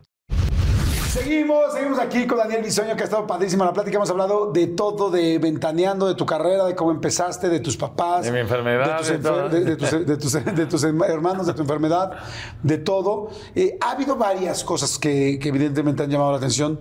Sabes que eres una persona muy seguida y, y por un lado muy polémico y por otro lado muy querida. Muy, muy, muy, muy querida. O sea, la gente... Yo he escuchado serios comentarios, bueno, más bien vastos comentarios, de que, por ejemplo, en el teatro en el que estás, le va bien, se llena la función, la gente quiere ir. Son muchos años al aire Sí. y muchos años, o sea, todo esto que me estás contando, que tiene un costo para bien, para mal, para no, oye, no, ¿por qué metieron a esta persona? Oye, tengo que enfrentar, oye, porque yo soy, pero me, ¿te gusta? Sí me gusta, lo hago con gusto, sí lo hago gusto. Hago Pues también rute sus, sí. o sea, rinde sus frutos. Sí, o sea, rinde totalmente. frutos muy serios, ¿no? Y ha habido varias cosas. Una de ellas fuera de Atala, que me comentaste al principio. Sí. Este, que también es una persona muy querida. Cuando yo tuve la oportunidad de entrevistarla en radio, de qué había pasado, que si Televisa, que si TV Azteca, que si tal, que si ustedes eran muy amigos o no, pues me platicó en su momento su versión, la cual escuché atentamente y, y me gustó mucho escucharla. Este, pero ¿qué pasó? De- desde tu lado, ¿qué, qué fue lo que pasó? Porque Mira. los dos son muy queridos. Yo a Tara la amo y la voy a seguir amando siempre. Eh, eh, era una relación cercanísima, Tala y yo. O sea, viajes juntos, todos juntos y teníamos ya nuestro personaje muy montado y, y ya sabía yo, pe- o sea, Atala es un gran elemento para darte juego. O sea, ¿Solo un- amigos o algún día algo? No, no, no, no. Porque solo llegó amigos. un momento donde no dejabas títere con cabeza, No, ¿eh? sí, Todas las todo, guapas pero- que veía era prum, prum, prum. Pues ya ves que hay lo que va cayendo. Pues, pues avienta un poco No, para sí. este lado. Yo me acuerdo, fíjate. perdón que te interrumpa, me acuerdo cuando te vi con Fran Merrick. sí. Qué mujer tan más guapa. Bella, Qué bonita. Dos años de terapia me costó después, ¿verdad? pero sí. No, muy guapa. Pero estuvieron dos años juntos, ¿no? Más o menos. Cinco. Cinco años. Cinco años. Sí. Con Mariano Ochoa también, doble siete, eh, tres. De todo. O sea, sí, la verdad Es que además como estás en el medio, pero yo siento que una persona que es simpática y que es inteligente, pues es muy fácil que conquiste a una persona que parece inconquistable. Ah, eh, sí, además eh, es que yo era muy, muy segurote. Entonces llegaba y pues, a trabajar. Ya ve que los guapos no tienen que hacer nada. En cambio, cuando no es el caso de, de ser Tom Cruise, público querido, está uno más recatado, ¿no? pero, pero tienes otras armas. Entonces hay que estar luchando con esas armas para que funcionen. Una de ellas es hacer reír, otra de ellas es hacer trabajo de relojero suizo, porque el guapo se siente guapo y entonces ya casi, ya casi, o sea, Si no le chambea tanto. no le chambea tanto, no mete lengua hasta donde uno. Eh, No, eso también. Uno no haga acuerdo, sí. ¿eh? No, uno, uno no haga ¿eh? rasgos, yo sin tomar sabor público, vámonos. Donde caiga. no haga rasgos. Sí, no. Qué bonito, qué Sí, bonito. porque si no, el, el guapo no, sería inalcan- inalcanzable Claro. a la hora de competir. Entonces, pues ahí fue el camino. Y con Ochoa, por ejemplo, me llevaba excelente. Y, y Fran, divina también. Y a Andrés lo largo de mi vida, eh, yo quería una. Yo eBay Motors es tu socio seguro. Con trabajo, piezas nuevas y mucha pasión, transformaste una carrocería oxidada con 100.000 millas en un vehículo totalmente singular. Juegos de frenos, faros, lo que necesites, eBay Motors lo tiene. Con Guaranteed Fee de eBay, te aseguras que la pieza le quede a tu carro a la primera o se te devuelve tu dinero. Y a estos precios, quemas llantas y no dinero. Mantén vivo ese espíritu de Ride or Die, baby, en eBay Motors. ebaymotors.com. Solo para artículos elegibles se aplican restricciones. A algunos les gusta hacer limpieza profunda cada sábado por la mañana. Yo prefiero hacer un poquito cada día y mantener las cosas frescas con Lysol. El limpiador multiusos de Lysol limpia y elimina el 99.9% de virus y bacterias. Y puedes usarlo en superficies duras no porosas de la cocina, baño y otras áreas de tu casa. No solo limpies, limpia con Lysol.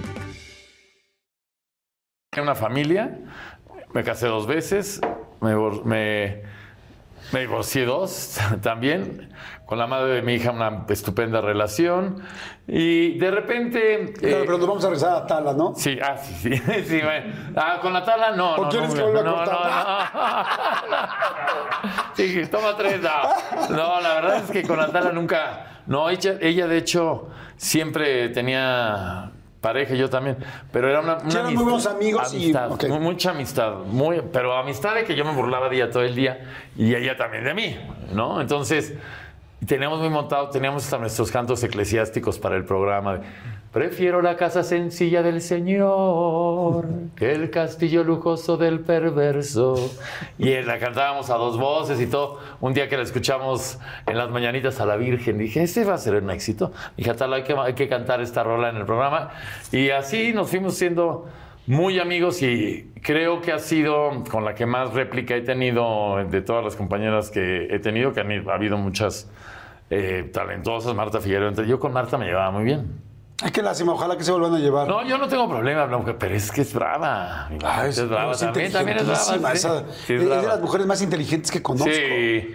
No, y además tiene muy buen sentido del humor. ¿Con Pepillo te llevas o no? Sí, sí, con Pepillo un tiempo no, pero después ya. Sí, no. Lo mejor que le he visto a Pepillo es lo de los niños, lo de los perritos cuando casi... Ay, que, que los perritos se espantaron con la balacera. Eso es una cosa gloriosa que le he escuchado. Y yo estimo a Pepillo, lo quiero mucho, la verdad. Y entiendo cómo es esto y todo, absolutamente. De repente les toca decir cosillas. Pero fíjate que se me hace chistoso que entre periodistas de espectáculos se ofendan. O sea, digo, a ver, ¿cómo? Pues que no saben cómo es la chamba. Ustedes, ustedes la inventaron, la hacen, la trabajan, la gozan y la sufren todos los días. Y se enojan entre ustedes. Y es como, es que dijo de mí, es que dijo de mí. ¿Cómo? Pues si todos dicen todos el día de todos. Sí, pero el chiste es que sea verdad. Esa es la cuestión, que de repente no Ah, es. es un buen punto. Y yo no tengo. Mire, como Lupita D'Alessio te dijo aquí, mm, mi vida es un libro abierto, Jordi. ¿No? O sea, no tengo problema con que, con que seguir, pero que sean las que son, nada más. Ok. ¿No? O Entiendo, sea, ese es un punto interesante. si es, ni, ni pedo, pechuga uno. Pero si no es, no es, no es que me ofenda tampoco. Depende de quién le diga, lo diga. Si lo dice la Figueroa o Pepillo, que son mis amigos y que con los dos he trabajado, no me ofendo. Nada más no estaba correcta alguna información o, punto, o, co- o cosas así. Pero cuando me, ofe- cuando me ofendo es cuando lastiman a alguien de la familia o se meten con alguien de la familia o mienten. Mienten. Eso es lo que no. La mentira es lo que no. Ok, me regresamos a Tala.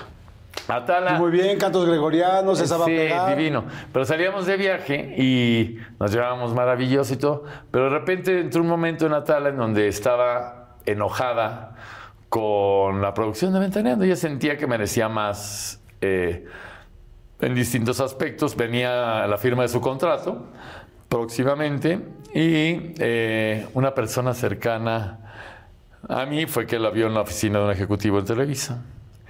Y yo no dije nada. Me quedé callado. Le iba a preguntar a ella, todavía no la veía a ella. Cuando le le llegó a, a a la gente en Azteca, eh, lo que había pasado. ¿no? Entonces estaban negociando su contrato y le, y le dijeron acá que pues no podían darle lo que ella pretendía y que además pues sabían que, que había estado en Televisa. Y entonces eh, bajó a tal esa, no- esa tarde a hacer el programa y no nos dirigió la palabra a nadie. No- ella no sabía de dónde venía el que la hubiera visto, ¿no? ¿Y no te acercaste a decir, oye, qué pex? Justo cuando, cuando intenté acercarme a ella, ya se, ya se había ido y ya no tuve la oportunidad de platicar a fondo con ella. Entonces, ella fue una decisión que ella tomó, la verdad, y creo que desde mi punto de vista fue una decisión mal tomada, porque Atala le iba muy bien en Azteca, o sea, en, en todos sentidos. Y estaba en un programa más exitoso que hay, pero pues sentía que merecía más, fue en Televisa y, y no, no encontró lo que esperaba, y entonces pues se fue a vivir a España con su marido. Y yo sí le extraño, como no, o sea, le extraño bastante. Y porque luego decían, es que, pero ¿cómo? Si Daniel era tan amigo de ella y por qué habló tan mal de ella No después. hablé mal, nomás dije, nomás cuando se tocó el tema, se tuvo que narrar el hecho. Y eso fue lo que sucedió. Igual, igual que lo dije aquí, simplemente me parece que debió haber hablado antes. Si iba a negociar su contrato, debió haber dicho, me están ofreciendo esto, pero no es que no le estaban ofreciendo nada. Ella lo fue a buscar. Esa es la cuestión. Entonces, si, tú avisas y dices, pues no pasa nada. Pero de repente, el que ya llegues, que ya fuiste a otra empresa, pues, lógicamente si te caen, pues es una manera de mal agradecimiento, ¿no? O sea, porque ah, es- tienes que, que decir las cosas como son y decir, esto está pasando, no, me gustaría que irme de aquí, pero pues, ¿no? Oye, ¿y no hablaron? No. Nunca, Des- sí, después. un mensaje, nada. Yo me la encontré en el auditorio y me volteó la cara y se siguió. En cambio, el marido sí llegó a saludarme porque nos llevábamos bien con él, muy bien. Me llevaba muy bien con el esposo de Atala también. Y él llegó a saludarme, pero Atala se siguió en un concierto. Y ya después fue, participó en, en, en los 25 años de Ventaneando. Ya no sé cómo la convencieron hasta el día de hoy, no entiendo cómo la convencieron, pero fue hasta Pepillo, fue Sí. todos. Sí, muy muy reciente cuando estamos grabando esto, no, no fue hace tanto. Sí. Oye, pero ¿y, y nunca le mandaste un mensaje? ¿Ni ella a ti? No. Fíjate que ya no, porque cuando me volteó la cara y todo dije, no, pues entonces a lo mejor sí, de plano no le, no tiene ninguna intención de compartir conmigo, ¿no? Hay que respetar también cuando, cuando es así, pero siento que en una transmisión así sí le dije, te quiero mucho. Y ella me dijo que ella también, o sea, sí, sabemos, uno sabe al final que el cariño está. Oye, ¿y no sería un buen momento para mandarle un mensaje, para decir, oigan, a veces, porque además, si, ustedes te si tú te fijas, si realmente tenían una gran amistad, ustedes se pelearon por un problema de empresas. Totalmente. O sea, con Sí, no- ejecutivos nunca que están haciendo pelea, otras ¿eh? cosas. Bueno, no pelearon, dejaron su amistad por intereses de dos, De dos. empresarios que cotizan en la bolsa. Totalmente, totalmente. Sí, en- de eso sí me arrepiento porque, eh, no, aunque no estuvo en mis manos, pero, pero sí era muy, mucho el cariño que le, que le tengo a Tala, la verdad, mucho. Y claro que me encantaría verla y claro que me encantaría volver a reírnos como antes. Atalita, te mando un beso con todo mi cariño.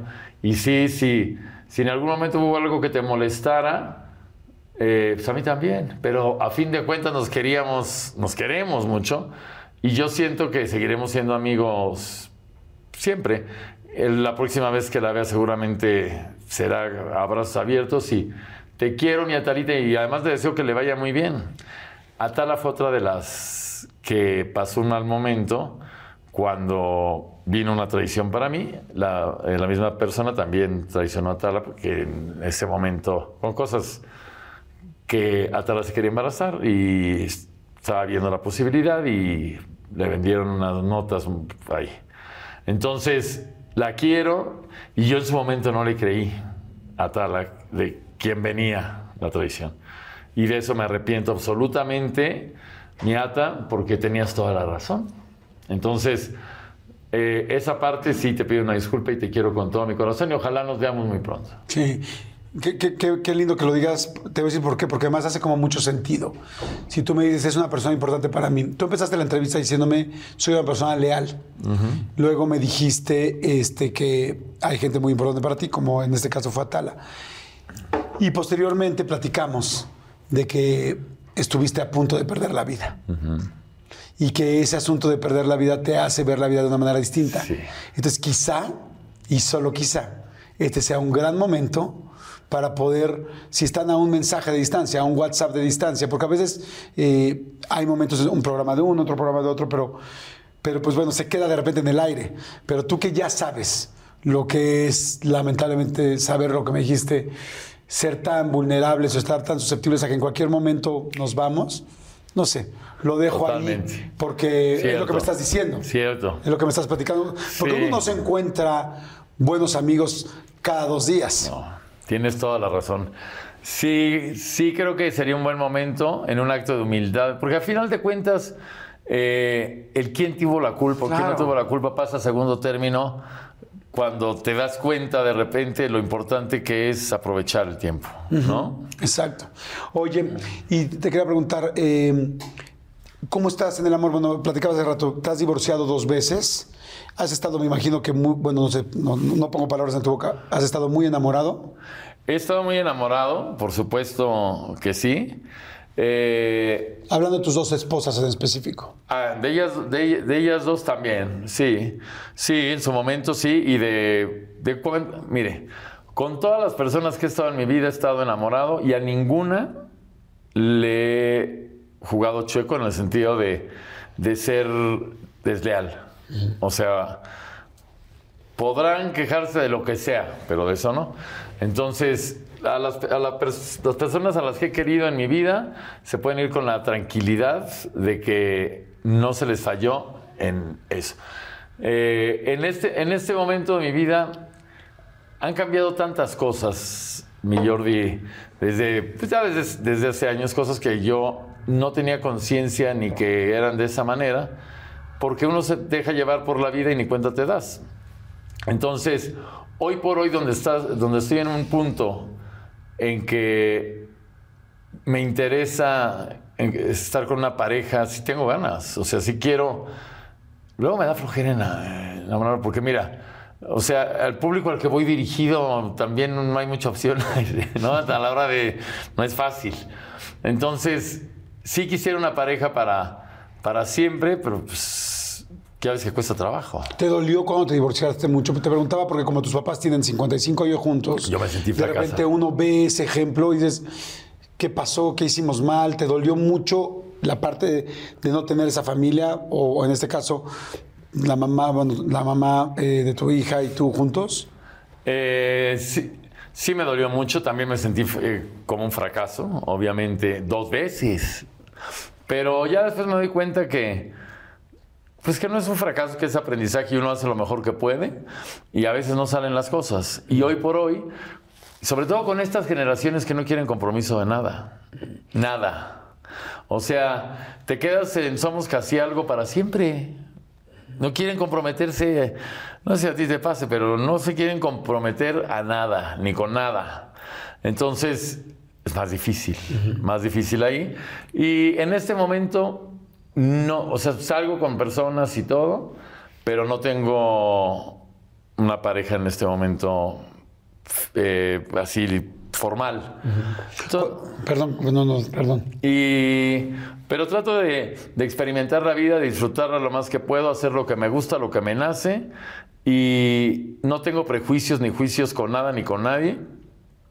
Y trato de, hacer fel- de hacerme feliz a mí mismo sin, sin lastimar a nadie. ¿eh, ¿no? Cuando te divorcias y te vas solo a, no sé, dónde viviste, en una casa, en un hotel, en un departamento, en un tal, En la- el primer divorcio en un hotel. ¿es, es un momento difícil? Muy ¿Cómo, cómo la pasaste? Sabes que a mí, no- no- a mí me cuesta mucho trabajo la soledad. Eh, tal vez porque me da miedo, ¿no? Porque a través, solo a través de la soledad te conoces. Y a veces da miedo conocerse, ¿no? Entonces, me costó mucho trabajo lidiar con ella, pero pues he aprendido a punta de, de golpes, de que llegaba yo al, en Navidad, por ejemplo, con el árbol de Navidad nomás en el lobby del hotel en el cual vivía, a, a yo a cenarme mis ravioles y mi todo ahí solo. O sea, sí, vas aprendiendo. Y no es fa- Uno cree que nomás te sientes a contar chismes y ya. No, señores, es una vida la que está detrás que nos hace ser lo que somos, Claro. ¿no? Entonces me la, pasé, me la pasé muy mal, me cuesta trabajo, pero ya he aprendido a convivir con mi soledad, que trato de, de aprender de ella lo más posible y de enfrentarla lo más seguido posible, porque si no la domo, me va a domar ella. ¿Eres de llorar solo? Eh, fíjate que me cuesta trabajo el llanto, pero, pero sí, a veces sí. No, y luego de repente hasta, hasta unas de buró me echaba cuando. para, para llorar, lógicamente, ¿no? Porque te sientes que te pintan la idea de la familia feliz o, o te inventan mil cosas a lo largo de la vida, te llenan de prejuicios. Debería haber una escuela para desaprender tanta pendejada que traemos en la cabeza y, y sacar de tu disco duro cosas que solamente a la larga te dañan. Como eso, como creer que es un éxito solamente eh, una sola mujer, llegar a tu casa, dormir, levantarte, ir a trabajar. Todas esas cosas a las que te pintan como lo ideal y no es. Entonces hay que aprender, público querido, a hacer lo que uno ama, sea lo que sea. Por ejemplo, a mí me insultan constantemente. Ya no leo las, las cosas de Twitter y, y ni nada de eso para no.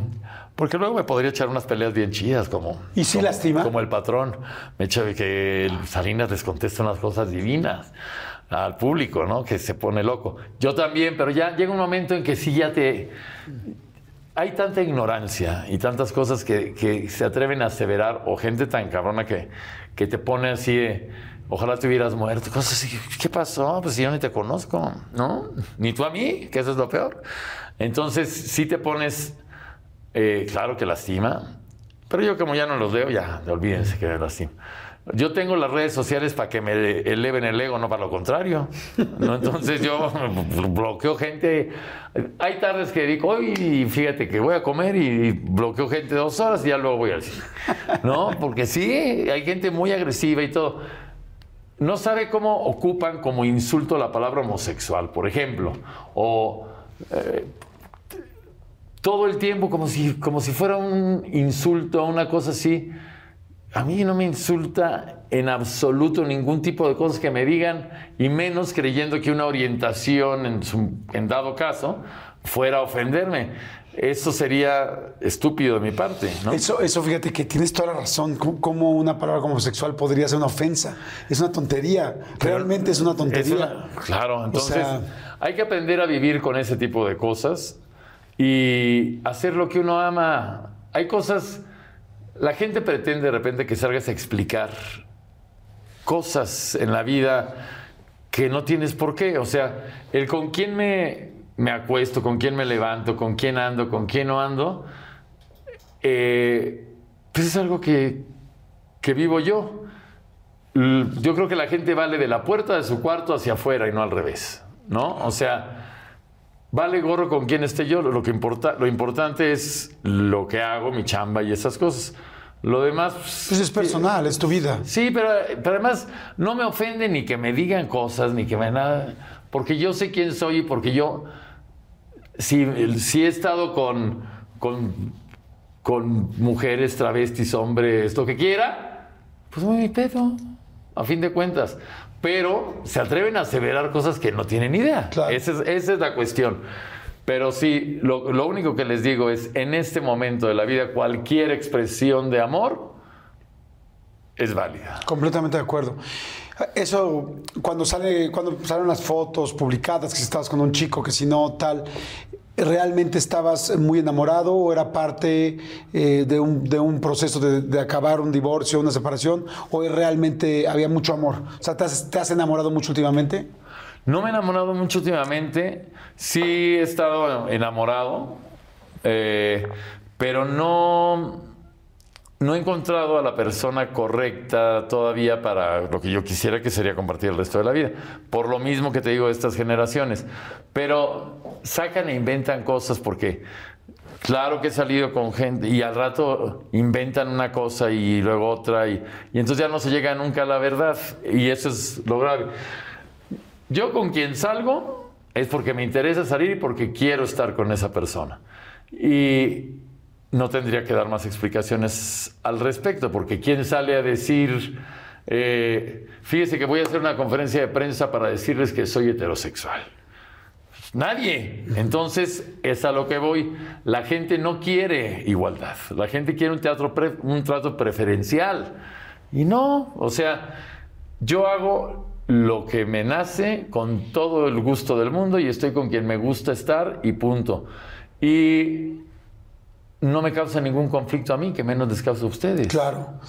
Oye, yo cuando mm, vi una declaración tuya que me fascinó, eh, donde decías precisamente eso, ¿no? Es como, pues es que yo salgo con quien sea, me enamoro feliz, estoy muy orgulloso de, de las personas con las que he salido y, y- y me gustó mucho porque ah, como que siento que hay mucha gente que de repente, sobre todo en este medio, pues no tiene pues no quiero decir los pantalones, pero la tranquilidad de poder decir exactamente eso. Todos, todos podemos elegir absolutamente lo que queramos y todo está Claro. bien, porque es lo que cada quien necesita. Claro. Punto. ¿Cómo vas a saber lo que necesita otra persona? Cada quien queremos, vivimos y gozamos y vivimos nuestra vida y hay que, y hay que ser felices con ella. Eh, eh, Además, el abanico sexual es tan amplio que decir eh, es lesbiana o homosexual o únicamente es cerrar el círculo cuando la- el abanico es tan grande que lo que importa es el amor, lo que importa es que la persona esté feliz con quien esté, con quien elija de compañero, ya más allá de cualquier cosa. ¿qué, qué te conquista de una persona? ¿Qué, te- qué- o sea, Eh, la te inteligencia, la inteligencia, el sentido del humor. Entonces, de repente me ha tocado que en algunas parejas les ha faltado sentido del humor y ha sido difícil. Entonces, pero eso es lo que, lo que lógicamente, visualmente los hombres, los hombres somos muy visuales. muy visuales. ¿no? Pero no es nada más. O sea, a mí sí me gusta que porque el coito dura 20 minutos y las otras 23 horas con 40 minutos pueden ser un martirio, depende de la persona que uno escoja, ¿no? Así tengas muy buen sexo, el resto del día hay que platicar con ella, ¿no? Entonces, cuando el tiempo más largo es el de que terminas de tener una relación de tipo erótica y llega el Uber por ella, entonces no tiene sentido. Claro. Si, ese es el ti- si eso es lo que estás deseando, pues no tiene sentido. A mí sí me gusta el resto de la convivencia. Claro, por ¿no? supuesto. Sí, la convivencia, la inteligencia, pues, la plática, el con quién vas a estar. Tú empezaste diciendo algo muy interesante en la, eh, en la entrevista. Dijiste algo que admiro mucho a mis papás es que siguen teniendo de qué platicar. Eso. Y eso es algo muy lindo en la pareja. Y me gustó también que decía que, que en algunas de las declaraciones que muy inteligentemente hiciste, dices, yo me enamoro de las personas, no, no me estoy enamorando del sexo. ¿Esto fue toda la vida o es algo que Toda pudiste vida, descubrir, que pudiste descubrir después y poder Mira. aprovechar después? Toda mi vida, toda mi vida ha sido así. De hecho, nunca tuve ni la conciencia de, de pensar en, en me gusta esto, me gusta el otro, o, o- o qué soy, o en realidad nunca pasó por mi mente, porque con la persona que llegaba y estaba, me entregué totalmente. O sea, nunca engañé a nadie, nunca le puse el cuerno, nada. Entonces, las personas que han pasado por vida que, que no ha sido tanta experiencia tampoco, le voy a mentir. Ojalá, pero no. Eh, ha sido porque he querido y porque me nace y porque me gusta estar. Nunca, nunca, nunca ha sido un conflicto para mí porque no tendría que ser un conflicto para nadie. Ah, claro, ¿no? O sea, que la gente esté con quien le guste estar y como le guste estar. Y siempre y cuando no dañes a un tercero. Claro. Eso ¿Y, es todo. ¿Y qué buscas hoy en una pareja? O sea, ya sé que me dijiste que no es tan fácil encontrar, que nuestro medio no es, no es nuestro medio, sino que más bien hoy la gente no quiere un compromiso. Pero ¿con qué te sentirías feliz? ¿Con qué tipo de compromiso de persona te sentirías feliz? Me sentiría feliz con una persona que fue, que entienda mi sentido del humor, que entienda mi chamba, eh, que no se acerque por interés. Que cuando nos dedicamos a esto, público querido, uno de nuestros más grandes miedos es ese. Y genera mucha inseguridad el darte cuenta de que no sabes si te buscan porque eres Jordi Rosado el de la tele o porque eres Jordi, Jordi Rosado la persona. Y siempre anda uno con el miedo de que sea la primera opción. Y entonces te vuelves desconfiado, sientes que en cualquier momento buscan eso, o que quieren ser artistas, o bajarte lana, y así me la vivo. Con esa... Ya vivo desconfiado. Ya siento que todo el mundo, eh, o sea, me cambio de cartera, la, la cartera de bolsa tres veces al día, público querido, ¿no? no sé en qué momento me la chingo yo mismo. Es la cuestión, de que, de que te vuelves muy desconfiado. Y puede suceder, conforme pasa el tiempo y los años, que la gente que se acerque a ti sea cada vez más por interés. Claro. ¿no? Y entonces hay que aprender a crecer en la autoestima y darte cuenta que no solamente eres la persona que está en la tele o que habla en el radio o que actúa en el teatro, sino que te pueden llegar a querer por la persona que eres fuera de eso, Claro. ¿no? Ah, pues amigo, la verdad me ha dado muchísimo gusto conocerte, conocerte más. Igualmente, mi Jordi. eh, co- Confirmo todas las cosas que había escuchado de ti. Muchas gracias. Este, qué trabajo, qué cantidad de trabajo hay atrás de todo esto, no solamente profesional, sino también personal. Eso es algo lindo, ¿no? Porque uno va trabajando, va aprendiendo, va pues va ensayando y va acertando y se va equivocando en esta en este proyecto que se llama vida. Eh, yo la verdad deseo que te siga, no voy a decir que te vaya muy bien, que te siga yendo muy bien, Muchas te ha ido muy bien. Igualmente, tener una hija Jordi. lindísima como la que tienes, tener una carrera como la que tienes, tener las parejas que has tenido, que a muchas de ellas tengo el gusto de conocer y que son también gente, este, pues linda, como todos, ¿no? Tenemos, a veces Claro, cojamos, no, no. a veces no. Ahora te sí, puedo decir, no. mira, tan es así que todas las, las parejas que, que tú conoces que se dedican al ambiente artístico, que han sido como cuatro más o menos, pero entre ellas, o cinco, entre ellas Mariano Ochoa, eh, Fran Merrick y Andreita Escalona, creo que podrán decir cualquier cosa, pero se expresarán bien de mí porque siempre fui me sigo llevando muy bien con. Yo Andrea la amo, Andrea Escalona. Y a Mariano Ochoa nos poníamos unas tan sabrosas. No, no, no. ¿Estamos hablando la de alcohol o Sí, no, Ah, sí, no, también, también. No, también, pero linda, talentosa. eh, simpática, lo máximo. Inteligente, muy ¿qué tal abusada, buena para el business? Muy abusada. Que te voy a decir la idea de las tiendas de rápidamente. La, la tienda de disfraces fue porque una vez Cuauhtémoc Blanco nos invitó cuando jugaba en el Chicago Fire a Rosana Nájera, que andaba con ella, a Cuauhtémoc, que era muy amiga y mía y de, y de la Ochoa. Entonces fuimos a verlo jugar allá. Y allá yo le dije, traigo ganas de unos disfraces. Entonces fuimos a las tiendas más grandes de disfraces que había allá en Chicago. Y ahí le surgió la idea de poner ¿Cómo su tienda de disfraces, que en un inicio hasta me iba a asociar con ella. Pero ahí nos compramos unos disfraces muy bonitos y que nos trajimos acá. Hubieras visto cuando, cuando nos agarraron ahí en migración con los disfraces que, que habían agarrado. Uno era de una clavija con un enchufe. No, unas cosas fantásticas. fantásticas. Qué pero, chingón. pero ahí, ahí se le ocurrió la idea precisamente. Entonces, me siento muy afortunado de que la gente con la que he estado se ha enamorado y ha estado contenta y ha estado feliz. Las cosas ya van cambiando y Claro. el amor nunca se muere, solo cambia de lugar. Exactamente, pues yo eh, te deseo, como decía, que sigas siendo muy feliz porque lo has sido. No es fácil encontrar una persona que tenga una familia afortunadamente como, la tú, como tú la tienes. Dos, que tenga una carrera como la que tú has trabajado. O sea, desde los 18 años sin parar. No, sin parar realmente de lunes a domingo, porque trabajas de lunes a domingo, porque además el teatro ahí Sí. es una locura. Que haya tenido este, pues una empresa tan importante que siempre ha estado atrás Sí. de ello, porque tú has estado, una empresa que ha estado delante de ti, porque tú siempre has estado atrás de ellos también. Sí, sí, y eso es algo fantástico. Y atrás me refiero apoyando, no nada más importante que el otro.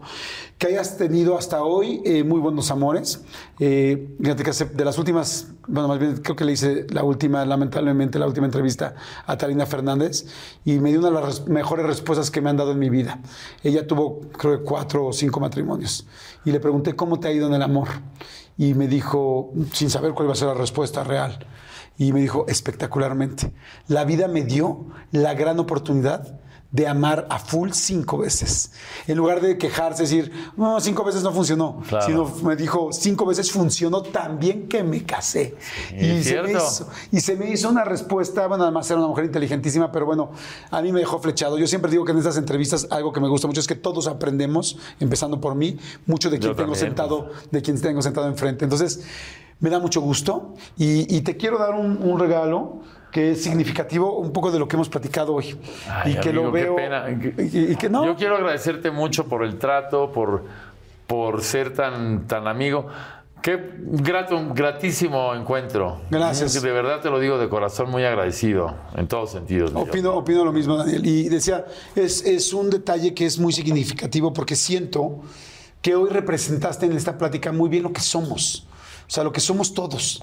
Todos somos diferentes aristas, diferentes ángulos, diferentes gustos, diferentes momentos, buenos, malos, increíbles, como tenemos la oportunidad de vivir en nuestro medio y de repente durísimos, Durísimo. también por nuestro mismo medio a veces y esa soledad que nos cuesta trabajo, pero todos, o sea, no somos parejos, todos somos distintos. Así. Sin embargo, hay gente que brilla mucho y ese es tu caso. Muchas por eso te gracias. quise traer esto, Ay, qué bonito. que es precisamente una, una piedra que creo que representa lo que somos todos. O sea, nadie somos cuadrados Sí, claro. y nadie somos específicos. A veces somos, tenemos un lado, tenemos otro, tenemos tal. Pero además, tenemos la fortuna de que mucha gente eh, puede brillar y hacer brillar a los demás. Qué padre. Y, y esta piedra refleja, si te fijas, tú te ves ahí. Ah, sí. y, y refleja a los demás porque tú has hecho que mucha gente se divierta, se refleje. Te voy a me- poner en el techo del cuarto. No, se te va a caer, mira, se te rompe los No, hocico. olvídate. No, está increíble. Pero me gusta Muchísimas esto. gracias. Que, que cada vez que la veas, te acuerdes de la chingonería que somos todos y de la que eres tú. Gracias. Somos muchas cosas, no una. Somos muchas decisiones, no una. Somos muchos momentos, no uno. Y me encantó cómo se lo explicaste a tu hija, porque, porque vi algunas de, te digo, de las cosas que, le- como que comentaste. Dijiste, ¿cómo le explico a mi hija que soy feliz? Soy muchas cosas, Claro. pero lo más importante es que soy feliz y que juntos Sí. lo vamos a seguir siendo. Claro. Así es que, este, pues te felicito, te felicito por todo lo que has hecho, por la persona que eres y por darme hoy la oportunidad de conocerte, de conocerte un poquito más. Igualmente, mi Jordi, te lo agradezco mucho, está increíble, padrísimo, muchísimas gracias. Te lo agradezco mucho y gracias, muchachos. Muchas gracias por todo. Y a usted, público querido, gracias por, pues por estar siempre al pendiente. Los que me odian, también se los agradezco. La verdad, porque siempre suman. Pónganos por favor comentarios, nos encanta leer los comentarios. Le dije a Daniel al principio que mi premio favorito de estas pláticas son los comentarios. Yo leo todos los comments, bueno, no todos, pero la mayoría en YouTube. Pongan los comentarios. Hay mucha gente que nos escucha en Spotify, en iTunes, en Himalaya, en Amazon Music, en fin, en todas las redes de audio. Pero donde se pueden poner comentarios es en YouTube. Entonces, si nos estás viendo en YouTube, pon los comentarios qué te inspiró, qué te gustó, qué no te gustó. Todo suma, todo nos funciona. Tengan piedad. y, es lindo porque la gente de esta entrevista es gente muy inteligente y lee muchas cosas en la, en la entrevista, no solamente lo obvio, lee muchas cosas en medio Claro. y por eso me encanta leerlas. Muchas gracias, mi Jordi. Tú te quedas con los comentarios y yo con lo de los patrocinadores. Muchas Amigo, gracias, mi Jordi, Encantado querido. con ese 1 placer. 1.93 dijiste, Sí, ¿no? sí, Aquí está, para que lo puedan, para que los puedan ver, por favor. Que estén muy bien, muchas gracias. Gracias. Y la siguiente entrevista está a un clic de distancia. ¿Quieres escuchar una más, aprender de alguien más, conocer a alguien más bien? Pues dale clic. Chao. Gracias.